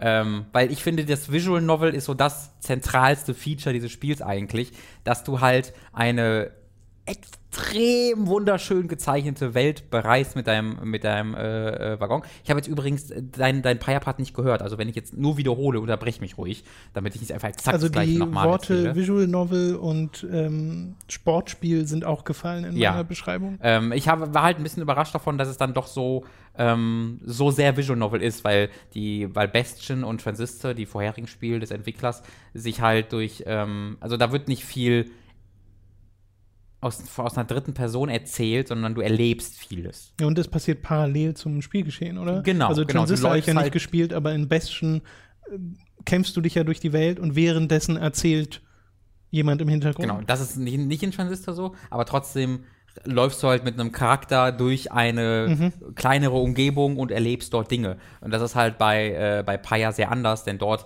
reist du halt durch eine Welt und es ist alles eher so eine Verbildlichung von. Also du siehst nicht so wirklich, wie du konkret durch die Welt fährst, sondern du hast eine Verbildlichung, eine ungefähre Verbildlichung dieses Ortes und dein Waggon ist eigentlich, oder dein Wagen ist mehr ein Icon als ein echter Wagen, der echt da durchfährt, sondern du siehst quasi so ein Icon, was wunderschön animiert über diese Landkarte äh, spaziert. Und dann hast du immer mal wieder, hey, du kannst äh, diesen oder diesen Weg nehmen und bekommst bei diesem Weg ein Item oder bei diesem Weg Erfahrungspunkte. Äh, und dann wird dir halt erzählt, was auf diesem Weg passiert ist, aber du siehst es nicht Ja. direkt. Fun Fact: Pyre sieht in 4K großartig aus. Also es, Oh. sieht schon, es sieht schon in 1080p großartig aus. Äh, und man merkt, dass nicht alle Grafiken sich komplett hochskalieren zu 4K. So. Mhm. Also es ist jetzt nicht gestochenst scharf, aber trotzdem, äh, mein Gott, Da es ist, es ist aber auch generell ein wunder, wunderschönes Ja, Spiel. Da muss ich mal gucken, ob Steam Link mit seinem Streaming auch 4K Mm, unterstützt. Das wage ich zu bezweifeln, Netflix weil du ja. zum Beispiel unterstützt 4K. Okay. Also es ist tatsächlich nicht unmöglich. Hm. Ähm, und auch meine Internetleitung ist gut genug eigentlich dafür. Man braucht 25 Mbit, ich habe 100. Äh, deswegen hoffe ich mal drauf. Ich schlag's mal Aber nach, aber du mal kannst ja mal weiter Gucken, weiter- ansonsten muss ich es halt einfach direkt anschließen. Ähm, das, das macht mir sehr, sehr viel Freude. Ich muss mich erstmal dran gewöhnen, weil es halt sehr langsam ist und äh, man, ich was anderes erwartet habe zunächst. Aber als ich dann mich wirklich darauf eingelassen habe, diese Charaktere kennenzulernen, ähm, hat es mich dann nach ein, zwei Stunden auch wirklich gehabt. Also ich hab, bin jetzt so vier Stunden drin, würde ich schätzen. Und ähm, ich will wirklich sehr, sehr gerne wissen, was mit diesen Figuren weiter passiert. Und das, obwohl die, da geschichtlich bisher nichts passiert ist. Also nach vier Stunden am, bekommst du bekommst am Anfang gesagt, hey, du bist diese und diese Figur, das und das ist unser Ziel. Und seit vier Stunden mache ich dann genau das. Also ich reise, oder seit dreieinhalb Stunden, ich reise zu einem Punkt und da ist zwischendurch nichts weiter passiert. Ähm, aber was halt passiert ist, dass du diese Figuren kennenlernst, dass du neue Figuren kennenlernst äh, und dass du einfach Gespräche führst, die dich diese Welt äh, besser kennenlernen lassen. Und das ist halt wirklich, das macht das Spiel auf ganz, ganz einzigartige Art und Weise. Das ist so ein richtiger Gegenentwurf zu Transistor, weil Transistor hatte eine äh, ähnlich toll definierte Spielwelt, wo du gemerkt hast, da hat sich jemand genau überlegt, wie diese Welt mhm. funktioniert und sowas. Aber du erfährst davon fast nichts. All das bleibt unausgesprochen. Du musst es dir selbst zusammenpuzzeln. Es ist wahnsinnig, wahnsinnig ungenau Transistor. Also mhm. es beschreibt dir fast nichts auf genaue Art und Weise, sondern du musst dir alles irgendwie selbst zusammenpuzzeln. Und das ist in Paya eigentlich gegenteilig. Also in Paya erzählt dir sehr genau, wo du bist, warum du irgendwo bist. Es, es geht sogar so weit, dass die Namen von Orten und Menschen besonders markiert sind, sodass du den Maus drüber fahren kannst genau. und dann wird dir nochmal mehr darüber erzählt. Also da ist es wirklich ein Gegenentwurf und gefällt mir aber auch sehr, sehr gut. Äh, Transistor ist ja wirklich viel Kritik dafür einstecken müssen, ähm, weil das halt so ein Storytelling ist, was vielen Leuten auch nicht gefällt. Ähm, ich halt irgendwie irgendwie habe ich das verpasst, das Transistor. Ich weiß auch nicht, wie es passiert ist, aber ja, also ich, ich habe das Spiel. Kann ich dir empfehlen, das irgendwann mal nachzuholen. Lohnt sich ja, ja. meiner Meinung nach sehr. Äh, deswegen, ich möchte nicht alles nochmal wiedercoin, was du bereits erzählt hast. Mir gefällt es ebenfalls sehr, sehr gut. Ich finde es wunderschön, toll geschrieben. Auch das, die, die Spielmechaniken, dieses, dieses Fantasy- Sports gefallen mir sehr, sehr gut. Äh, macht echt Spaß. Genau. Aber nachdem ich zuerst dachte, oh, das ist aber weird. Kann das wirklich funktionieren? Ja, das, das macht ja auch noch ein bisschen was. Also das, das ist genau. Ich wollte gerade sagen, du wolltest auch auf Mario mhm. plus Rabbit mhm. zukommen, ne? Genau, das macht nämlich genau das. Es führt immer wieder neue Sachen ein, Richtig. indem es dir Charaktere gibt, die sich grundsätzlich anders spielen, mhm. weil es einfach mal Charaktere gibt, die auch nicht nur die ganze Zeit laufen, sondern fliegen können und ja. so Zeug. Ähm, und dich halt die ganze Zeit auf Trab hält, indem es auch die, die Arenen ändert. Ja, ich, so. ich finde es bisher sehr einfach. Das ist so mein, also ich hatte noch nie Probleme. In einem, es ist auch ein, einfach. Also auch ich, das, so. das bisschen weiter, dass ich bin, blieb es auch einfach. Also ich habe noch kein einziges Match verloren. Ich mhm. kam nicht mal nah ran, ein Match zu verlieren. Ja, same. Also meistens gewinne ich 100 zu 0. Ja, das Witzige ist ja, dass das Spiel die Story anpasst, solltest du verlieren, was ja. ich ja super interessant finde. Es bekommt auch ein bisschen Kontext, wenn du es noch ein bisschen weiterspielst, weil sich das ja spielerisch ein bisschen öffnet. Da bin ich mal gespannt, wie du es dann findest, weil das ändert Dynamik, die Dynamik noch mal ein bisschen. Das finde ich halt so, so geil an Paya. Das ähm, ist so ein Pet Peeve von mir, wenn Videospiele Mechaniken einführen, ohne sie narrativ zu erklären. Also wenn gesagt wird, dein Charakter kann jetzt das und das ohne dass es erklärt wird. Und das macht Paya halt so gut wie gar nicht. Also Paya hatte auch Erfahrungspunkte, wodurch du Skills bekommst, aber wenn ein Charakter irgendwie einen besonderen Move drauf hat oder sowas, dann ist er immer in seinem Charakterdesign begründet oder äh, es wird halt irgendwie erklärt, wenn du irgendwie so ein, es gibt, es gibt spezielle Talismane, so die Mehrzahl, ich glaube schon, äh, für bestimmte Charaktere, die du halt durch so einzelne Challenges für diesen Charakter äh, durchführst. Und das, das mag ich alles total. Das wird alles sehr in der Spielwelt begründet. Und auch das ist halt so ein Gegenentwurf zu Rabbit, äh, wo du halt äh, eine Welt abschließt und dann bekommst du einfach so ein Pop-up, wo dann steht, hey, dein Staubsauger kann jetzt Wände kaputt machen. Aber es wird nie erklärt, warum oder wieso, hm. sondern kann es jetzt einfach. Und das ist bei Paya immer sehr, sehr schön in die Welt integriert. Genau. Ich meine, Erfahrungspunkte heißen ja hier auch irgendwie nicht Erfahrungspunkte, sondern irgendwie anders, mhm. äh, sodass es auch nochmal kontextualisiert wird, ja. alles. Äh, und es ist halt zusätzlich noch wunderschön. Ja, ist es. ja, also äh, da freut mich, dass du da auch so viel Freude dran hast. Würde ich irgendwann gerne mal mit dir zusammenspielen. Ein Stimmt, es gibt ja, gibt ja, einen Multiplayer-Modus. Gibt es tatsächlich übrigens, das habe ich ganz vergessen, in Rabbits auch. Äh, du hast, oh. Den habe ich aber noch nicht ausprobieren können, logischerweise. Du kannst tatsächlich so ein eigenes Haus betreten und da kannst du dann, ich vermute, Kämpfe gegeneinander antreten, was ich ganz interessant finde. Cool. Können wir gerne auch irgendwann mal ausprobieren. Ja, Bringt mal die Switch mit. Gern, gern.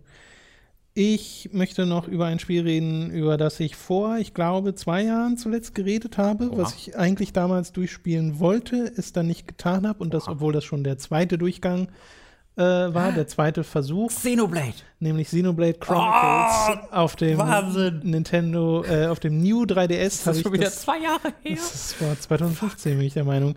Ähm, dass ich ja irgendwie 22 Stunden gespielt habe mhm. äh, auf dem 3DS und vorher diese 15, 17 Stunden auf, auf der Wii und dann aufhörte, äh, auch ohne so richtigen Grund, aber dann durchaus mal zwischendrin versucht habe, wieder reinzukommen und mir dann dachte, oh, jetzt bin ich so raus aus den Charakteren mhm. und so.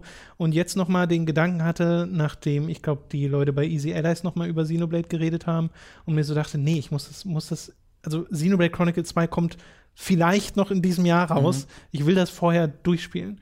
Und ich habe ja auch Spaß an dem Spiel. Und dann habe ich mich nochmal damit nochmal intensiv mir alles nochmal durchgelesen, äh, wie dieses ganze Spiel funktioniert und war dann relativ schnell wieder drin. Also es ging dann doch einfacher, als ich, als ich dachte. Auf dem New 3DS. Wieso machst du das? Also äh, ich, ich, finde es einfach sehr interessant, weil man, wir könnten das, du könntest das ja auch auf einem in HD-Modus als ja, Emulator spielen. Ist das einfach für dich angenehmer so ähm, im Bett? Oder? Naja, also als ich auf dem New 3DS angefangen habe, war ja so die Neugierde, okay, wie ist das auf, mhm. einem, auf einem 3DS? Und ich mag einfach, also der 3DS ist eine meiner absoluten Lieblingskonsolen. Ich spiele einfach wahnsinnig okay. gerne darauf und mag diese sehr intime das, das, ja, und die Haptik ja. und es ist irgendwie eine andere Art des Spielens äh, die mir sehr gefällt, aber an und für sich stimme ich dir natürlich zu. Xenoblade ist ein Spiel, was von potenziell eher mehr Power profitiert mhm. und nicht von weniger. Mhm. Und es sieht ja auf der Wii besser aus als auf mhm. dem äh, New 3DS, auch wenn die Abstriche jetzt sich in, in Grenzen halten. Am besten sieht es natürlich auf dem Emulator aus.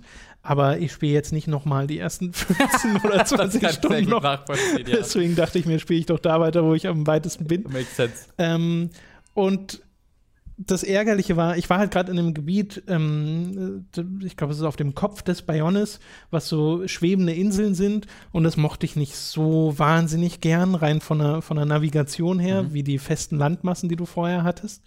Und da habe ich aufgehört und habe dann da weitergemacht und ich war schon relativ am Ende dieses Gebiets. Das heißt, ich hätte noch eine Stunde weiterspielen müssen und dann kamen jetzt gleich wieder große Cutscenes und vor allem Story-Twists, wo ich so davor saß. Erstmal sehr erstaunt darüber war, dass ich alles noch im Kopf hatte. Das also, wollte ich gerade fragen. Hast du das verstanden? Ja, ja, weil oh die Story von Xenoblade ist nicht groß kompliziert. Es ist kein, kein Kingdom Hearts oder so, kein, kein klassisches war, JRPG, ja, ja. das so mega kompliziert wird mit irgendwie politischen Intrigen oder so. Es ist sehr straightforward und trotzdem sehr, sehr gut, weil die Charaktere ja. und der ganze Setup halt so großartig ist. Ich habe ja auch die ersten vier oder fünf Stunden gespielt, ich weiß genau. gar nicht mehr genau, aber ich konnte gerade es gibt das Schwert und den Typen und oh, mehr, mehr, mehr, da habe ich schon Probleme. Okay. Hast du dir auch, also du hast dir gar nichts angeguckt, nochmal noch mal durchgelesen oder so? Nee, nee, also die, da, da hat es wahrscheinlich geholfen, das auch zweimal gespielt zu haben, weil das, das, das hämmert es ein bisschen mehr ja, rein äh, in den Kopf.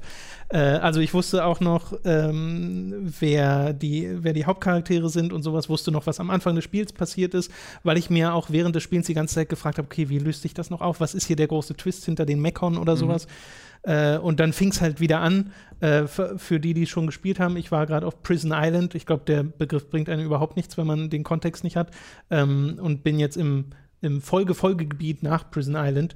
Und da passiert halt ein, ein, ein größerer Twist, den ich nicht habe kommen sehen. Mhm. Und äh, da dachte ich so, holy shit, was passiert denn hier noch in, diese, in, diesem, in diesem Spiel und mit dieser Geschichte? Und jetzt hat es mich halt wieder voll. Sehr cool. Also bin auch äh, gameplay-technisch wieder drin.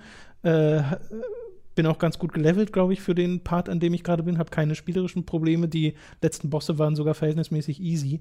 Und äh, ja, habe wieder sehr, sehr viel Freude daran und merke einfach wieder, wie, wie schön dieses Spiel ist und was für schöne Ideen die auch haben, was äh, Spielwelt angeht, dass du, wenn du in einem Schneegebiet unterwegs bist, dass du kommst da rein und denkst am Anfang, ah, okay, es hat so ein Schneegebirge. Mhm. Ich weiß zwar, dass ich auf einem riesigen Titan unterwegs bin, mhm. aber wenn ich das nicht wüsste, würde sich das jetzt nicht so groß mhm. unterscheiden, außer von vielleicht ähm, dem Horizont, wo man ab und zu mal so Teile dieser Riesen sieht, auf denen man unterwegs ist. Äh, aber dann wird es halt Nacht und diese ganzen Schneekristalle, die äh, am Rand dieses Gebiets waren, fangen an golden aufzuleuchten und die so goldene Lichtsäulen steigen in den Himmel mhm. und das sieht halt einfach großartig aus. Also selbst auf dem New 3DS kommt das noch gut rüber und das ist halt einfach, also diese diese Designideen, die sie in der Welt haben, die sind halt einfach toll. Ich wünsche ein bisschen ich hätte einen Mount oder sowas, irgendwas, um schneller voranzukommen, weil die Karten sind halt alle riesig und wenn du einfach mal nur wohin laufen willst, geht das langsam, aber du hast ja ein Schnellreisesystem und so. Und ja, immer noch, also meine Empfehlung von damals steht quasi immer noch. Es ist halt so ein, Xenoblade ist so ein ganz eigenartiges Spiel, was ich total liebe und immer geliebt habe und es trotzdem nie durchgespielt habe, äh, weil es halt auch so mega lang ist. Ist das so mega lang? Ja, ja, du sollst so 60, 70 okay, Stunden ja. brauchen für das Spiel, glaube ich. Das ist mega lang. Und ich bin jetzt bei der Hälfte. Ja. Ja, mir geht das ja ähnlich mit Yakuza. Das habe ich ja gerade noch mal äh, weitergemacht. Das habe ja. ich ja. Das ist das letzte Spiel von Anfang des Jahres, was ich noch übrig habe, wo im März mhm. plötzlich alle Spiele erschienen. Äh, ich glaube, es war namentlich Nier, Persona, Horizon und das. Äh, was ich, was so diese gro das große äh, Ding war. Und von denen habe ich bisher alle gespielt, außer Yakuza. Und Yakuza wollte ich da auch noch durchspielen. Und damit habe ich jetzt mal wieder begonnen. Aber was ich tatsächlich machen musste, äh, weil also Yakuza ist so verschwurbelten Geschichten, die, die sie da bieten. Was ich gemacht habe, ist, während ich im Urlaub war, äh, habe ich gesehen, dass ähm, die bei Giant Bomb einen kompletten Playthrough bei, von Yakuza Zero angefangen und auch durchgezogen haben. Und da habe ich quasi mir das nochmal angeguckt bei denen Mhm. bis zu dem Punkt, wo ich war. Also so vier, ja, sechs, sieben Stunden, vier, fünf, sechs, sieben Stunden Mhm. drin. Äh, und das hat dann sehr geholfen. Ähm, und da habe ich ge- gestern nochmal eine Weile durchgespielt. Das Spiel ist sensationell. Ist das so gut, Tom? Ja, bei Yakuza fehlt mir auch nur noch die ganze Reihe. Das ist aber auch so ein Monolith. Aber das, das ist eigentlich ganz cool, dass du wirklich das noch Eigentlich kann ich gewartet auch hast. Kiwami spielen, oder? Naja, du kannst halt wirklich, wenn du Nee, jetzt noch Zero. mal ein halbes Jahr wartest, dann ist ja auch, oder ein Jahr, kommt ja Kiwami auch 2. Yakuza Kiwami 2 raus, dann kannst du, wenn du magst, die alle in Reihenfolge spielen. Ja. Weil ich habe ja wirklich jetzt drei, vier, jetzt Zero und dann Frage, okay, spiele ich jetzt nach Zero 1 oder spiele ich nach Zero 5? Weil im März kommt ja auch 6. Das heißt, ich stehe jetzt vor der großen, vor dem großen Frage, was ich jetzt zuerst spiele. Ja, bei mir, ich spiele halt Spiele am liebsten, ehrlich gesagt, in Release-Reihenfolge, weil man dann die technische und spielerische Entwicklung mitkriegt, weil ich fände es sehr komisch, Yakuza Zero, Kiwami, Kiwami 2 zu Mhm. spielen und dann 3, was dann wieder ein PS3-Spiel ist. Ja, ist aber noch komischer, bei 1 und 2 anzufangen, weil es einfach schlechte Spiele sind aus heutiger Sicht. Und vor allem ja auch mehr Nee, nee, nee, also 1 Tonspur und 2 so. würde ich gar nicht spielen. Ich würde so. 3 spielen und mir diese Filme angucken, die dabei liegen. Und dann Kiwami gar nicht, oder was? Na, doch, aber halt dann nach 6. Das war auch weird. ne? Dann guckst du dir fünf. zuerst Zusammenfassungen an und Ja, dann. ja. Also ich glaube, also wenn ich persönlich die Chance hätte, jetzt anzufangen, würde ich 0, 1, 2, 3, 4, 5, 6. Ich bin auch ehrlich gesagt der Meinung, genau diese Einstellung, die ich da habe, ist das, was mich abhält, davon einfach mal einzusteigen, weil ich mir schon denke, es sind jetzt so viele Ja. Yakuza-Spiele, Ja. dass ich einfach irgendwo mal quer einsteigen muss. Ja. Ich nehme mir einfach dann Kiwami 1 oder Zero und spiele genau. halt das. Wa- Was du bedenken kannst, ist, ähm, die haben ja Kiwami auch nach Zero entwickelt und deswegen ist es, sie haben die Story auch leicht verändert. Ja. So, und du hast Callbacks zu Zero in Ja. Kiwami, die es in 1 nicht gab. Also das ist schon, es lohnt sich schon zuerst Zero zu spielen und dann Kiwami zu Okay. spielen. Von dem, Vielleicht nehme ich mir das dann habe. einfach mal vor. Zero ist ein wunderbarer Zero Einstieg. spielen, ja. Ja. Okay. Hätten wir das auch noch kurz. Äh, es gibt noch ein Spiel. Ich kündige hiermit die große Time to 3 Reihe an. Wir spielen alle Yakuza-Spiele mit Tom und mir, größtenteils live. Erstmal Virtuous Last Reward. Oh Gott. White Day hast du gespielt. Nur ein bisschen. Also das soll wirklich nur eine Erwähnung sein, so. ähm, damit, äh, weil ich das erwähnen möchte. Das ist ein Remake eines nur 2001 nur in Südkorea erschienenen Horrorspiels. Hm. Ähm, das sieht aber gar nicht so aus. Also ich hätte jetzt gedacht, dass ein Remake eines 2001 nur in Südkorea erschienenen Horrorspiels auch dementsprechend aussieht. Aber das ist ganz okay. Also die, die Charaktere sehen ganz okay aus. Es hat so ein bisschen den Charme eines hochaufgelösten PlayStation 2 Horrorspiels. Und das gefällt mir total. Also es, also es ist nicht hässlich, aber es die Animationen und irgendwie wie, wie die Umgebungen aussehen, erinnern mich total an so PS2-Horrorspiele. Äh, und das gefällt mir sehr. Das- Du spielst in der Ego-Perspektive. Da durchstreifst du eben eine Schule, deswegen das Spiel heißt White Day, a Labyrinth Named School. Und du durchstreifst dort eine japanische Schule, wo Geister und ein wahnsinniger Hausmeister unterwegs sind. Äh, mehr kann ich dir noch nicht sagen. Äh, und das hat eine ziemlich coole Atmosphäre, weil du ein tolles Sounddesign hast, wenn du in dieser Ego-Perspektive die Schule durchstreifst. Äh, es hat dann so die typischen Horrorrätsel dort, dass du halt Gegenstände findest, Türen damit aufmachen musst und so weiter und dann diese Schule so erkundest. Äh, es hat aber auch Dialogsysteme, also du triffst tatsächlich Figuren, andere Schüler, die auch gerade unterwegs sind, ähm, von denen ich noch nicht sicher bin, ob die das auch gruselig finden oder ob die das alles okay finden äh, und kannst tatsächlich denen irgendwie freundlich begegnen oder unfreundlich begegnen, was ich ganz cool finde. Äh, ich habe das Spiel allerdings beendet, weil ich so mir dachte, oh, war das gerade billig. Und ich habe mich so beleidigt gefühlt, weil das so billig, weil ich dann das Spiel beendet habe, tatsächlich nach einer Stunde oder nach einer Dreiviertelstunde sogar. Ähm, weil ich dort durch einen Flur gestreift bin und dann so von links von mir so ein Geräusch gehört habe, das so langsam lauter wurde. Und link, links von mir war, waren so große Fenster, womit ich in den Garten dieser Schule gucken konnte. Guck nach links, dann wird so ein Geräusch langsam immer lauter und der Bildschirm fängt an zu vibrieren und dann ist, erscheint einfach aus dem Nichts auf dem Bildschirm ein riesiges Geist, Geistergesicht und schreit. Also das war halt wie so ein Jumpscare Mhm. Ja, äh, von 2004, wenn du, wenn du einen Link geschickt bekommst. Und was so, Wah! Und das hat halt keinerlei Build-up gehabt, keinerlei äh, geschichtlichen irgendwie Einführung. Da dachte ich mir, wollt ihr mich verarschen? Hat das Spiel beleidigt beendet. Also es hat, ich habe jetzt nicht geschrien, das habe ich schon erschreckt natürlich, aber ich war, ich habe mich mehr verarscht gefühlt. und habe dann das Spiel deswegen beendet. Aber ich finde es jetzt nicht schlecht. Dieser eine Scare war extrem billig und kacke, aber die Atmosphäre davor war echt cool. Ich muss für mich jetzt noch rausfinden, ob es mir das wert ist, Ja, diese ja. billigen Scares zu überstehen. Da bin ich Ähm, auch so gar kein Fan von. Deswegen, also ich, ich, ich werde auf jeden Fall noch mal reingucken. Ich möchte auf jeden Fall noch mal reingucken und möchte das Spiel auch äh, Horrorfans empfehlen, die so ein bisschen auf so PlayStation 2 Horror noch mal, äh, noch mal abfahren wollen. Ist auf Steam und PlayStation 4, glaube ich, erschienen. White Day Labyrinth es. White Day. Ja, das ist, das ist tatsächlich ein. Den Tag gibt's in Südkorea. Also so. das ist irgendwie, ich weiß nicht genau, wenn du frei hast oder umgekehrt, ist es irgendein Tag in Südkorea. Alles Day. klar. Dann kommen wir jetzt zu den Serien und Filmen, die wir gesehen haben, beziehungsweise nur den Serien äh, Mhm. sind es dieses Mal. Äh, ganz kurz können wir mal über Red vs. Blue reden, weil Mhm. da haben Dani, du und ich äh, am Wochenende die ersten zwei Staffeln mal geschaut, weil du uns das ja mal zeigen wolltest. Und äh, es sind, also falls ihr es gar nicht kennt, Red vs. Blue sind im Wesentlichen Halo Machinimas von 2003 war es. Ich glaube, es hat 2003 begonnen. 2003 angefangen, geht, läuft heute noch. Mhm. Ne? Und, es sind auch keine Machinimas mehr. so. Genau. Also teilweise. Machinima ist vielleicht das falsche Wort inzwischen. Ja. Ähm, sind also im Wesentlichen, das, was es damals waren, sind ja eigentlich so Amateur-Videos, Mhm. äh, die jetzt ein bisschen aufgehübscht wurden, weil du meintest, sie haben das alles nochmal aufgenommen, Genau. zumindest. Äh, deswegen auch 16 zu 9 und HD-Auflösung und so. Also sieht jetzt nicht schlecht aus. Mhm. Ähm, aber man hört es halt an, den to hört an der Tonqualität, genau, es hört Ja. sich schlecht an. Äh, ist aber noch echt witzig. Also ich bin ja kein irgendwie großer Halo-Fan oder so. Also mit Halo hat es ja auch nicht so viel zu tun, Mhm. auch wenn es so halb äh, in dem Universum zu spielen scheint. Mhm. Ähm, Ja, das ist komisch, weil sie erwähnen hier Master Chief, aber je weiter Genau. diese Story geht und je größer das Universum wird, desto mehr merkst du, das kann unmöglich das gleiche Universum sein. ja, naja, es ist ja, ist ja auch klar, weil die das ja angefangen haben ohne einen großen Plan. Genau.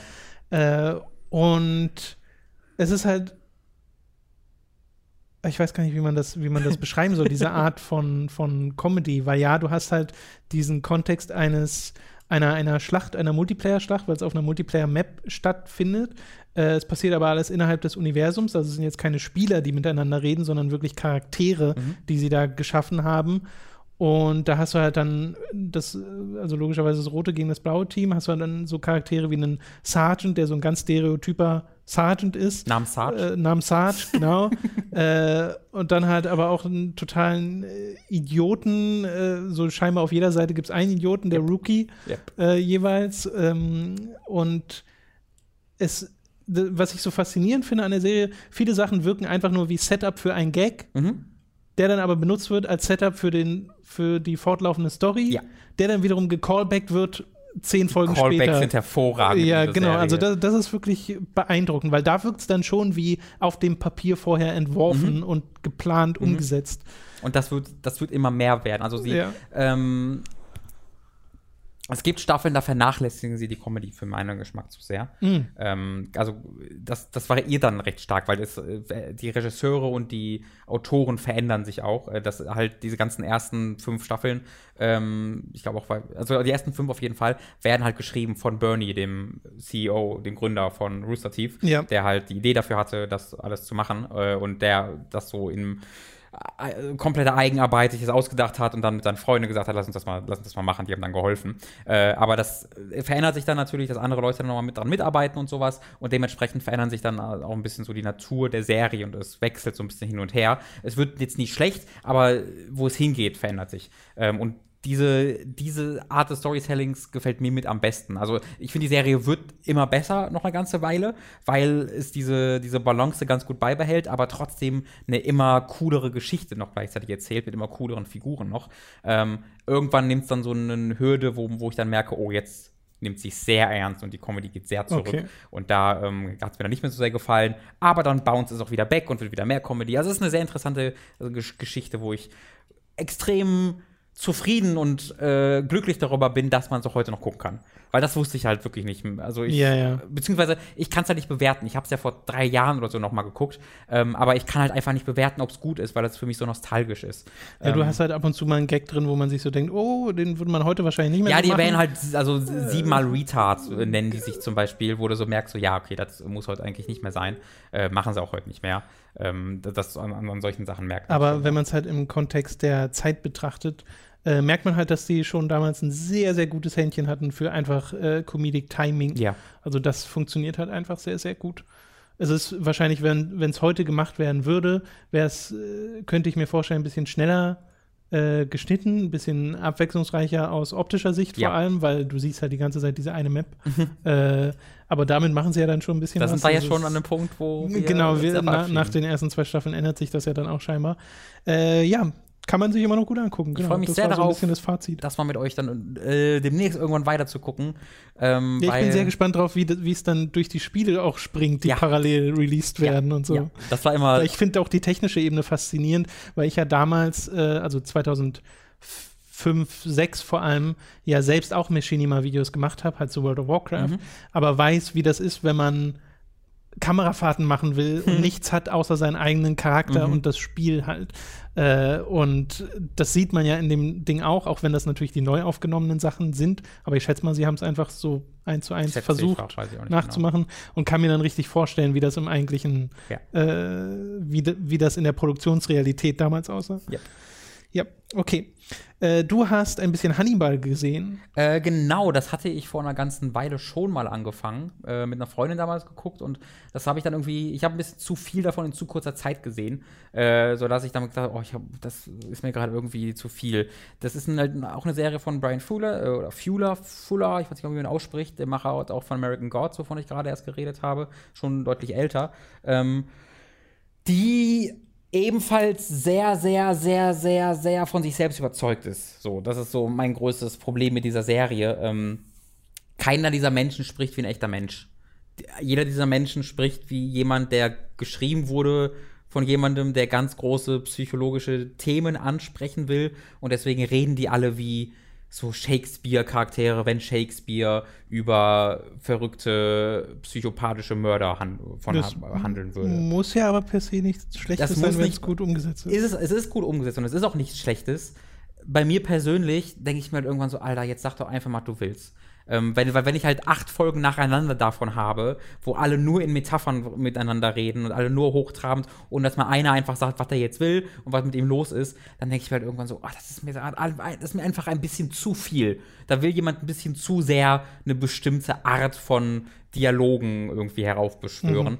Ähm, und ich sehe dann zu sehr den Autor und zu wenig die Charaktere.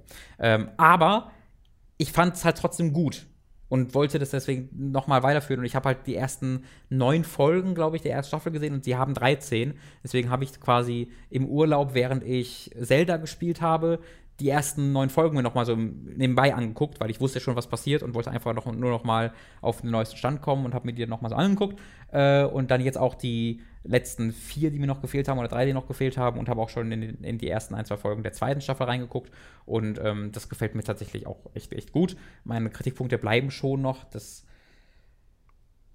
es ist ein bisschen zu viel teilweise einfach. Es ist ein bisschen zu sehr, dass es ähm, in, mit sich in Metaphern ertränkt, weißt du? Wenn jemand sagt, irgendwie, du äh, findet, jemand hat ein schönes Parfüm und dann sagt Hannibal nicht, du hast ein schönes Parfüm, sondern er geht so ganz langsam hinter sie, riecht langsam, als ob er aus einem Glas Wein trinkt und sagt ihr auf Englisch, dann, weil ich so Englisch gucke, "Hm, sie riechen wie der Morgen, die, die, wie, wie die Morgenluft, nachdem der Blitz frisch einschlug.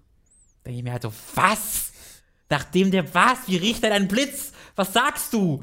Ähm, und das wird dann übergangen und dann sagt der nächste, antwortet dann genauso darauf. Und das finde ich halt als irgendwie für eine bestimmte Szene cool, aber wenn die nur so reden, verstehst du vielleicht, ist mir das so ein bisschen viel. Ähm, aber nichtsdestotrotz äh, wollte ich das allein aus, aus einer ähm, aus Produktions-, also die Produktionswerte, die Produktionswerte dieses, dieser Serie sind unglaublich. Es sieht unglaublich gut aus, es ist unglaublich gut geschauspielert ähm, und es macht was sehr Interessantes, nämlich ich habe das Gefühl, diese zweite Staffel ist was sehr anderes als die erste Staffel. Äh, ich habe das Gefühl, da gibt es einen Cut und dann macht es jetzt was komplett anderes als noch in der ersten Staffel. Und das finde ich ziemlich, ziemlich cool.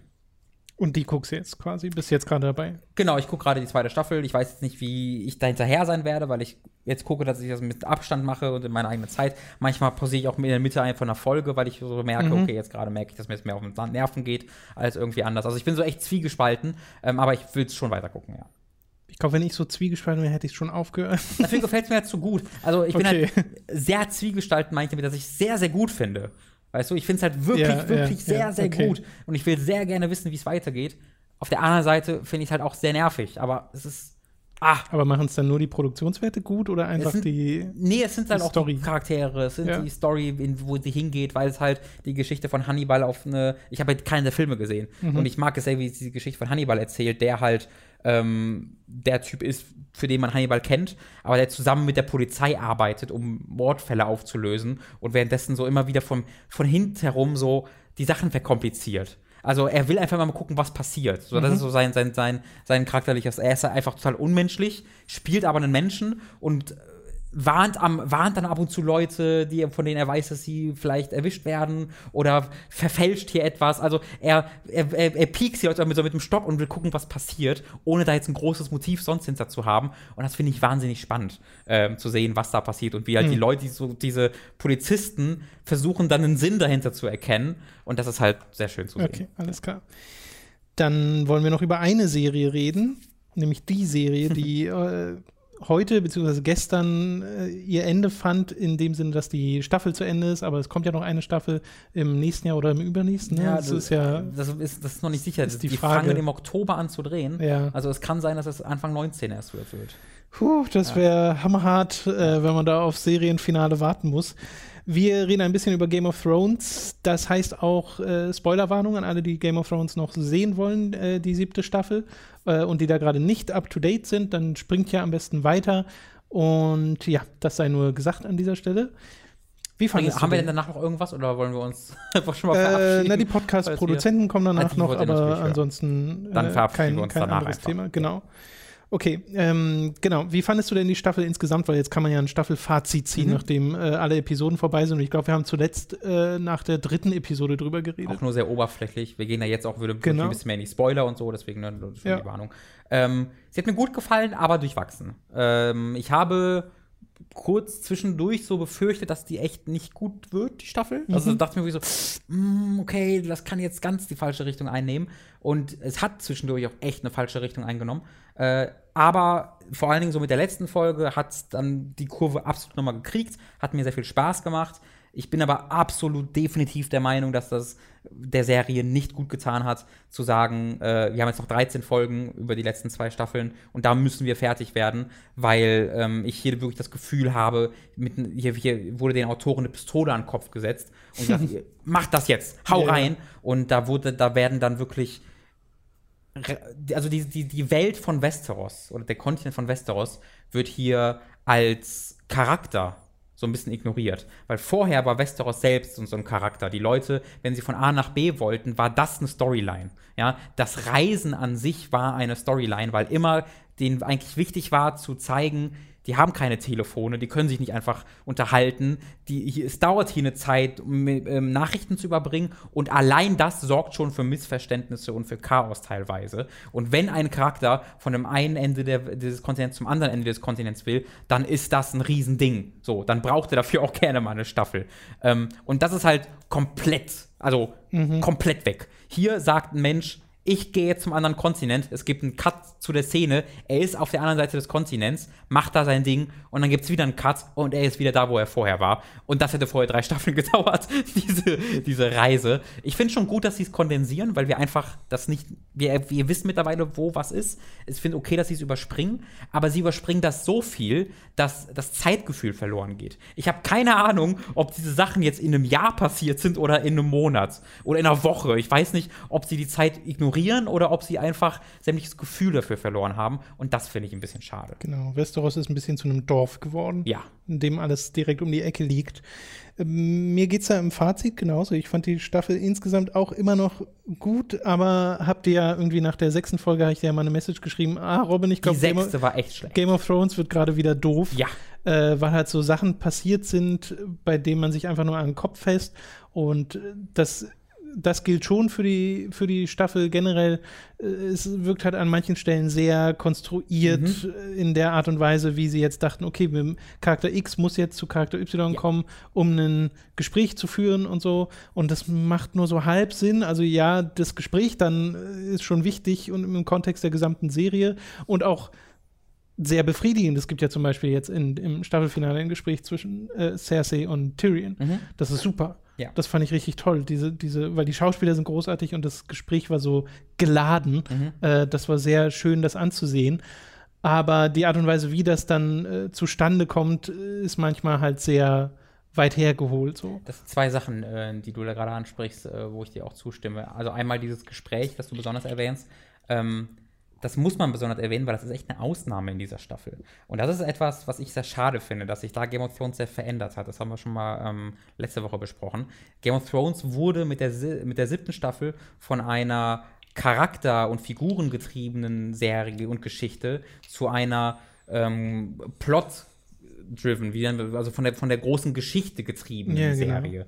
Wenn hier Figuren miteinander geredet haben, war es in den seltensten Fällen so, weil sie ihre äh, Charaktere irgendwie weiterentwickelt haben oder weil sie irgendwelche Konflikte äh, charakterlicher Natur lösen wollten, sondern fast alle Gespräche in dieser Staffel dienten dazu, die Geschichte fortzuführen. Wir machen jetzt das, wir lass uns dies machen, deswegen. Aber sehr, sehr selten hast du mal wirkliche Gespräche gehabt, wo einfach nur Charaktere darüber geredet haben, wie es ihnen gerade geht, warum es ihnen gerade so geht wo, und so weiter und so fort. Und das war halt mal so eine Szene zwischen Tyrion und äh, Cersei, wo du wo sie einfach drüber gesprochen, also es ging natürlich schon im Großen und Ganzen um etwas, wo sie hin wollten, aber innerhalb dieses Gespräches ging es einfach mal nur darum, wie es ihnen gerade miteinander geht und was sie wollen. Und das fand ich auch sehr, sehr schön. Naja, solche Szenen fallen ja auch auf, da fällt mir gerade, und sie stechen dann heraus, da fällt mir gerade die eine sehr in die, im Kontext dieser Staffel sehr deplatziert wirkende Sexszene ein zwischen dem ein Unsullied und der Beraterin von Ja. Daenerys, die so ein bisschen, die war dann so dazwischen. So. Äh, Unpassend fand ich die tatsächlich nicht. Ich fand, das war so long time coming. Also, Nee, ja, für die Charaktere, so meine ich das auch gar nicht. Für Okay. Mhm. die Charaktere und so hat das Sinn gemacht. Und für die Beziehung dieser Charaktere hat das Sinn gemacht. Aber plötzlich Ah, mal so eine weiß, Szene zu haben, die Mhm. sich so Zeit nimmt, in der nicht groß der große Plot vorangetrieben wird, das finde ich ist voll aufgefallen Ja, in, in, dieser, Absolut.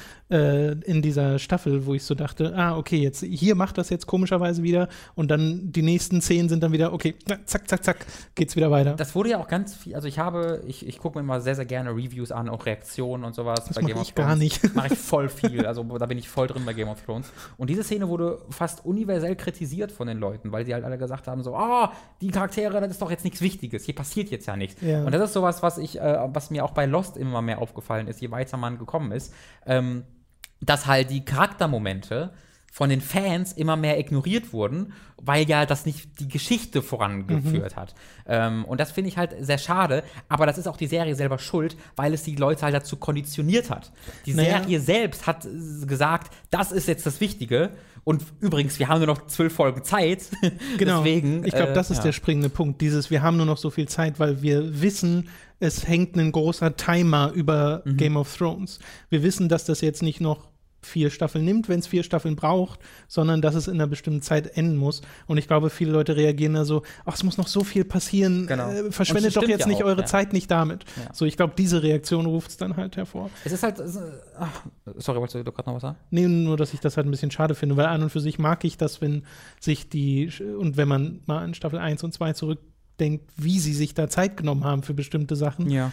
Ähm, ich bin zwar kein, kein Fan davon, wenn es jetzt zu langsam wird, aber das ist es einfach gibt zu so schnell. viele Sachen in dieser Serie, wo ich so aber das habt ihr, jetzt einfach gemacht, ohne mir das zu zeigen. Zum Beispiel als, äh, jetzt habe ich den Namen vergessen, Reek, wie heißt er? Äh, Thien. Theon, genau, als äh, Theon ähm, zu Daenerys kommt und dann John da ist. Da haben die am Anfang ein so ein Gespräch und er sagt dann, ah, ich töte dich jetzt nicht, weil danke. Und das nächste Mal, wenn du ihn siehst, in dieser Folge, ist er Teil von deren Gruppe.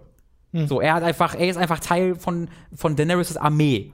Und da dachte ich mir so, wow, warte mal, da äh, fehlten gerade fünf Schritte zwischen, dass und mehrere ausführliche Gespräche zwischen John und ihm. Und das wurde auch diesmal nochmal einmal nachgeholt. Mhm. Aber auch hier habe ich das Gefühl, hier wurde was abgehakt. Hier sehe ich keine natürliche, ähm, keinen natürlichen Fortschritt zwischen zwei Figuren, sondern die Autoren wissen, wo sie hinwollen und haken Dinge ab, damit sie dorthin kommen. Und das ist so ein das ist das Zweite, äh, was ich gerade meinte. Das ist so ein direkter Gegensatz zu dem, wie Game of Thrones vorher funktioniert und weswegen ich eigentlich Game of Thrones so sehr mochte.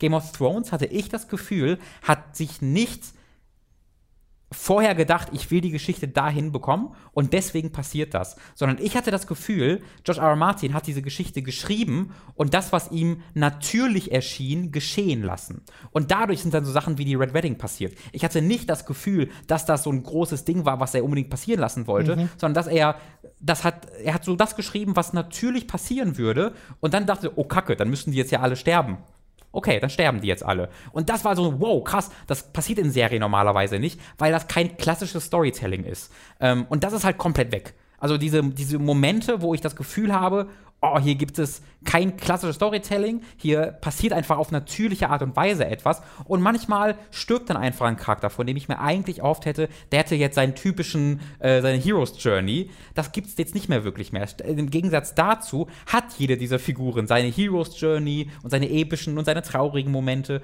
und es ist sehr viel weniger dieses äh, Gefühl einer echten Welt und mehr das Gefühl einer Blockbuster-Serie. Weißt du, was ich meine? Ja, ja, ne, ich wollte auch gerade sagen, dass ich in dieser Staffel insbesondere, auch in der letzten äh, durchaus schon quasi das Whiteboard sehe, auf dem die großen Setpiece-Momente mhm. abgesteckt sind, die Pfeile, die zwischen den Charakteren hin und her zeigen und so ein bisschen hin, also fast durch den Bildschirm durch hinter die Kulissen gucken kann, sehe, wie das alles geplant wurde. Mhm ähm, weil du halt merkst, okay, sie, sie wollten diesen einen Punkt erreichen und dafür müssen jetzt diese Charaktere dahin kommen. Ja. Und nicht, okay, was, wo stehen diese Charaktere gerade, wo würden sie sich hin entwickeln, was ist der logischste Schritt, ähm, um das zu erreichen. Genau. Und das ist halt ein bisschen, ein bisschen sehr schade auf der einen Seite. Auf der anderen Seite bin ich aber auch der Meinung, dieses, diese Schockmomente, die Game of Thrones charakterisiert haben, ich bin ehrlich gesagt froh, dass die nicht so krass erzwungen werden. Das ich, erzwungen das, ich auch nicht das, wollen, ja. ähm, Weil das hätte man ja jetzt auch noch machen können, ne? weil die, mhm. diese krassen Vorgaben haben sie ja jetzt nicht mehr.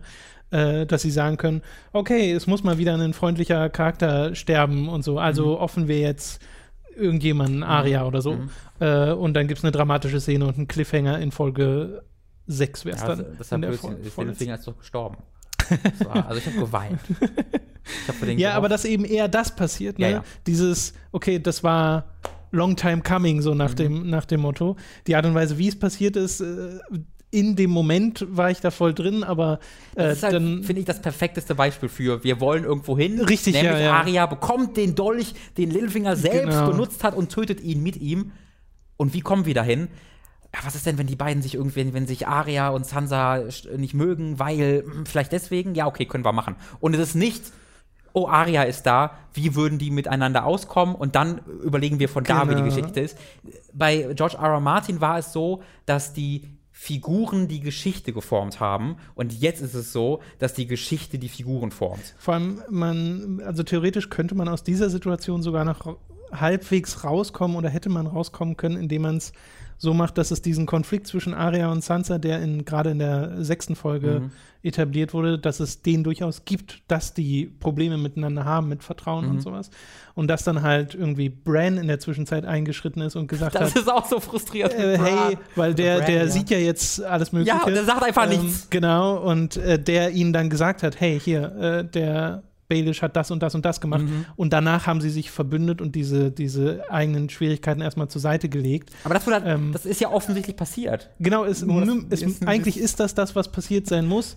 Das kann auch sein, dass sie das dann in der nächsten Staffel nochmal aufgreifen, weil dann gäbe es ja immer noch ziemlich viele Probleme. Es gab aber eine Szene zwischen Sansa und Arya jetzt noch in, in Folge 7, mhm. äh, wo halt alles so halbwegs Friede, Freude, Eierkuchen zu ja, sein scheint. Und das das kaufe ich denen dann halt nicht ab. Also je mehr man dann drüber nachdenkt im Nachhinein, desto eher zerfallen solche konstruierten mhm. äh, Szenen und das halt ein bisschen schade. Auf der anderen Seite stehen dann aber eben äh, so Sachen wie, dass äh, die Mauer eingerissen wird am Ende. Mhm. womit ich auch nicht so unbedingt gerechnet hätte, dass das in der Ja, Form ich so- passiert. Ich jetzt auch Aber- nicht direkt, aber ich dachte mir so, ja, okay, klar, gibt Sinn. Genau, es ist jetzt auch nichts, davon. was so krass schockiert oder überrascht. Ähm, aber das visuelle Spektakel ist sehr wichtig geworden in Game of Thrones. Ja, das, ja, genau. Es ist halt sehr Fantasy ähm, in vielen Belangen mittlerweile. Und äh, Es sind jetzt halt die Drachen da, ne? es sind die Drachen so, da, es ist die Army da. Ich bin kein Fre- ich finde den Night King total kacke. Also ich finde, der sieht einfach scheiße aus. Ich finde ihn nicht gruselig, ich finde ihn nicht bedrohlich. Der sieht einfach gelangweilt aus. Und wie er auf dem Drachen sitzt, ohne eine Miene zu verziehen, das fand ich lustig. Er sitzt da so ganz starr auf dem Drachen und guckt so mm, geradeaus. Das fand ich Naja, er hat halt lustig. seinen, seinen Lich King-Helm zu Hause liegen lassen. Ja. Danach wird er bedrohlicher aussehen. Na, aber die hat er ja, er hat ja Haare. Seine Haare sind ja so eine Hörner. Krone. es Genau, gibt so schöne Hörner. Vergleichsbilder mit dem Typen und Darth Maul, weil diese Hörner Mm. Genauso Hast du aussehen. das Video gesehen, was ich auf Twitter verlinkt habe, wo er so anfängt zu tanzen? Nee. Alter, ist das beste Video. Da ist er in der Maske und fängt an, ganz, ganz subtil zu so einem äh, sehr ruhigen Tan äh, äh, Song zu singen und mit und seine. Sehr gut. Die macht die Augenbrauen so mit, dann fängt er plötzlich von einem abzugehen. Das ist so gut. Ähm, jetzt kann ich den noch weniger ernst nehmen.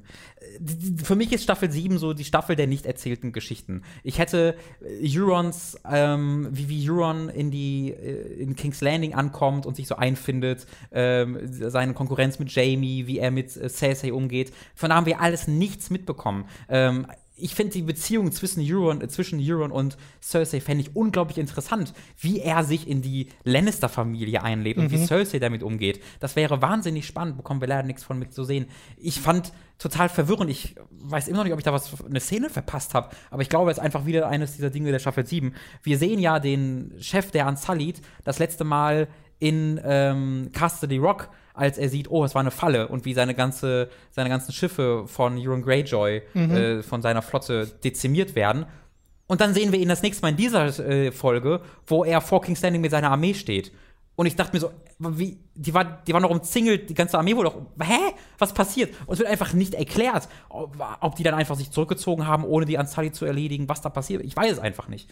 Und das finde ich halt sehr frustrierend, dass ich an ganz, ganz vielen Stellen sehe, oh, wie, das würde ich so gerne erzählt bekommen, aber wir haben ja keine Zeit und Genau. es wird übergangen. Ja, du merkst einfach, also ich schätze mal, da, das ist das Hauptproblem, wodurch die Ursache, die äh, alle anderen Probleme hat folgen lassen, Mhm. dass sie halt diese zeitliche Beschränkung jetzt haben Mhm. und da so schnell durchhetzen, wodurch dann eben Szenen fast schon konstruiert werden müssen, weil sie nicht anders so schnell erklärt werden können. Wir haben, den, wir haben das größte Beispiel dafür noch nicht mal erwähnt. Ähm, die beiden Autoren, äh, Benioff und Weiss heißen sie, glaube ich, ähm, haben auch im Behind the Scenes von dieser Folge erzählt, sie wussten schon seit Jahren, dass, dass, dass, die, dass diese Staffel, die vorletzte Staffel damit enden wird, dass, der, dass die Typen mit dem Drachen die, die Wand einreißen werden. Sie wussten also, wir brauchen, die brauchen einen Drachen, wie kriegen wir den Drachen zu denen? Und dieser ganze stimmt, Plan, ja, ja, ja. wie sie an den Drachen bekommen, äh, kommen, ist der frustrierend dümmste, den ich seit langer Zeit in der Serie mit ansehen musste. Der auch nicht funktioniert. Das ist auch noch so ein Ding. Er funktioniert halt auch einfach nicht. Also er hat halt nichts gebracht im Endeffekt.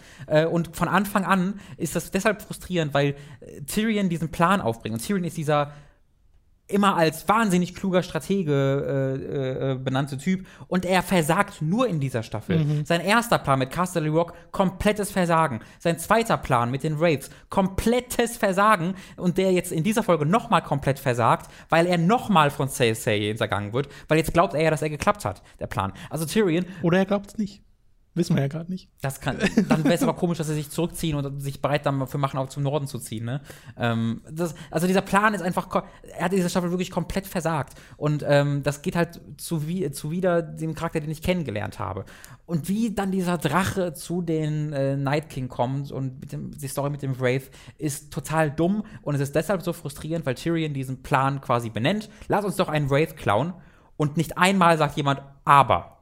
Also es wird diese, diese komplette Besprechung dieses Plans, wo jemand sagt, glaubt Cersei dir das? Ist Cersei nicht absolut wahnsinnig und böse, dass ihr das egal ist? Das wird noch nicht mal besprochen, sondern ich habe mir die Folge ersetzend die Szene nochmal angeguckt. Sagt Tyrion, lass uns doch einen Wraith klauen. Sagen, ist das nicht total schwierig? Nee, wir können das so schaffen. Ja, okay, dann machen wir das. Und das finde ich halt doof. Also, dass noch nicht mal die, die Figuren einfach sagen, ich kenne Cersei mittlerweile relativ gut, ich glaube, die ist eine wahnsinnige Irre. Ähm, das fand ich sehr frustrierend. Ja. Ja, vor allem selbst wenn man den Plan hätte umsetzen wollen, hätte man ja sagen können, flieg doch einfach einmal mit dem Drachen drüber. Äh, erstmal sieht dann Daenerys sofort, okay, die sind alle echt. Und zweitens kann der einmal runterswoopen, einen mitnehmen und gehen, weil die wussten ja zumindest nichts von dem Night Mhm. King. Und der sollte eigentlich auch nicht wissen, dass ein Drache kommt. Es sei denn, Mhm. der hat auch vorher, vorherseherische Fähigkeiten. Vielleicht ist er ja Bran. Mm. Das ist eine viel genannte Theorie, von der ich noch nicht überzeugt bin. Äh, ich habe mich mit Theorien gar nicht so viel beschäftigt bei Game of Thrones, weil wie gesagt, ich, ich gucke die Serie, aber beschäftige mich abseits dessen äh, nicht groß damit. Ich glaube, ja, es sind, es sind viele Sachen drin und ne, der eine Charakter hier, Uncle Benji, der dann nochmal kommt und sofort wieder tot ist. Das fand ich okay, weil den habe ich komplett vergessen. Ich dachte, der wäre schon tot. Ja, aber den hätte man dann rausschreiben können, ohne ihn so rauszuschreiben. Da hätte man Aber einfach wie? sagen können, der ist dann weg. Aber wie hätte John dann so dumm sein können, wie er war? Und es wäre episch gewesen, ohne das, und dann wird er gerettet. Das ist, das ist auch so ein Beispiel. Vor drei Staffeln wäre der Typ da ertrunken im Eis.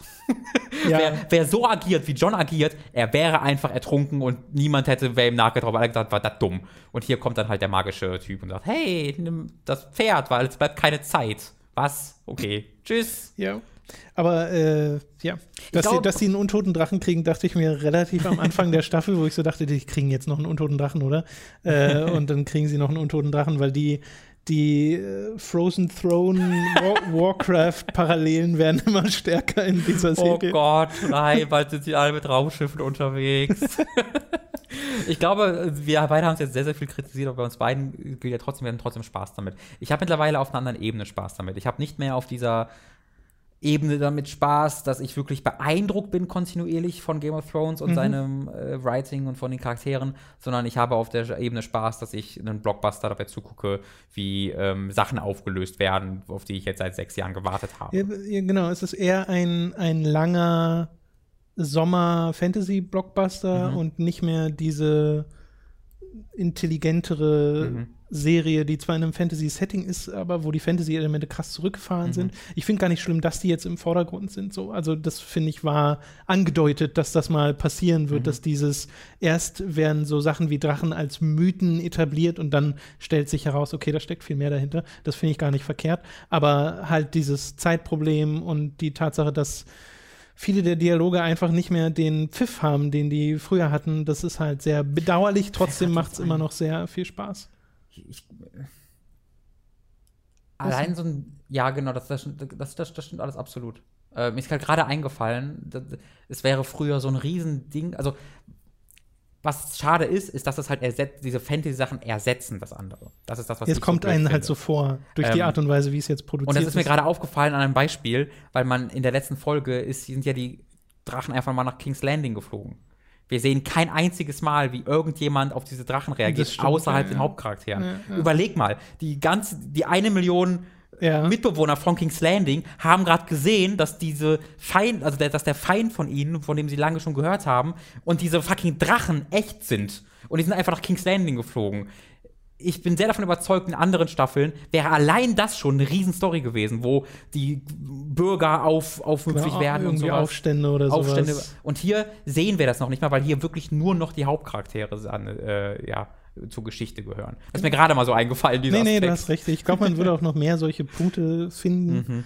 Ähm, es gibt immer noch viele Sachen, die man sehr mögen kann an Game of Thrones. Ja, Das, auf jeden das Fall. sei ja gar nicht äh, komplett überschattet, aber es wird halt ein bisschen überschattet. Genau. So.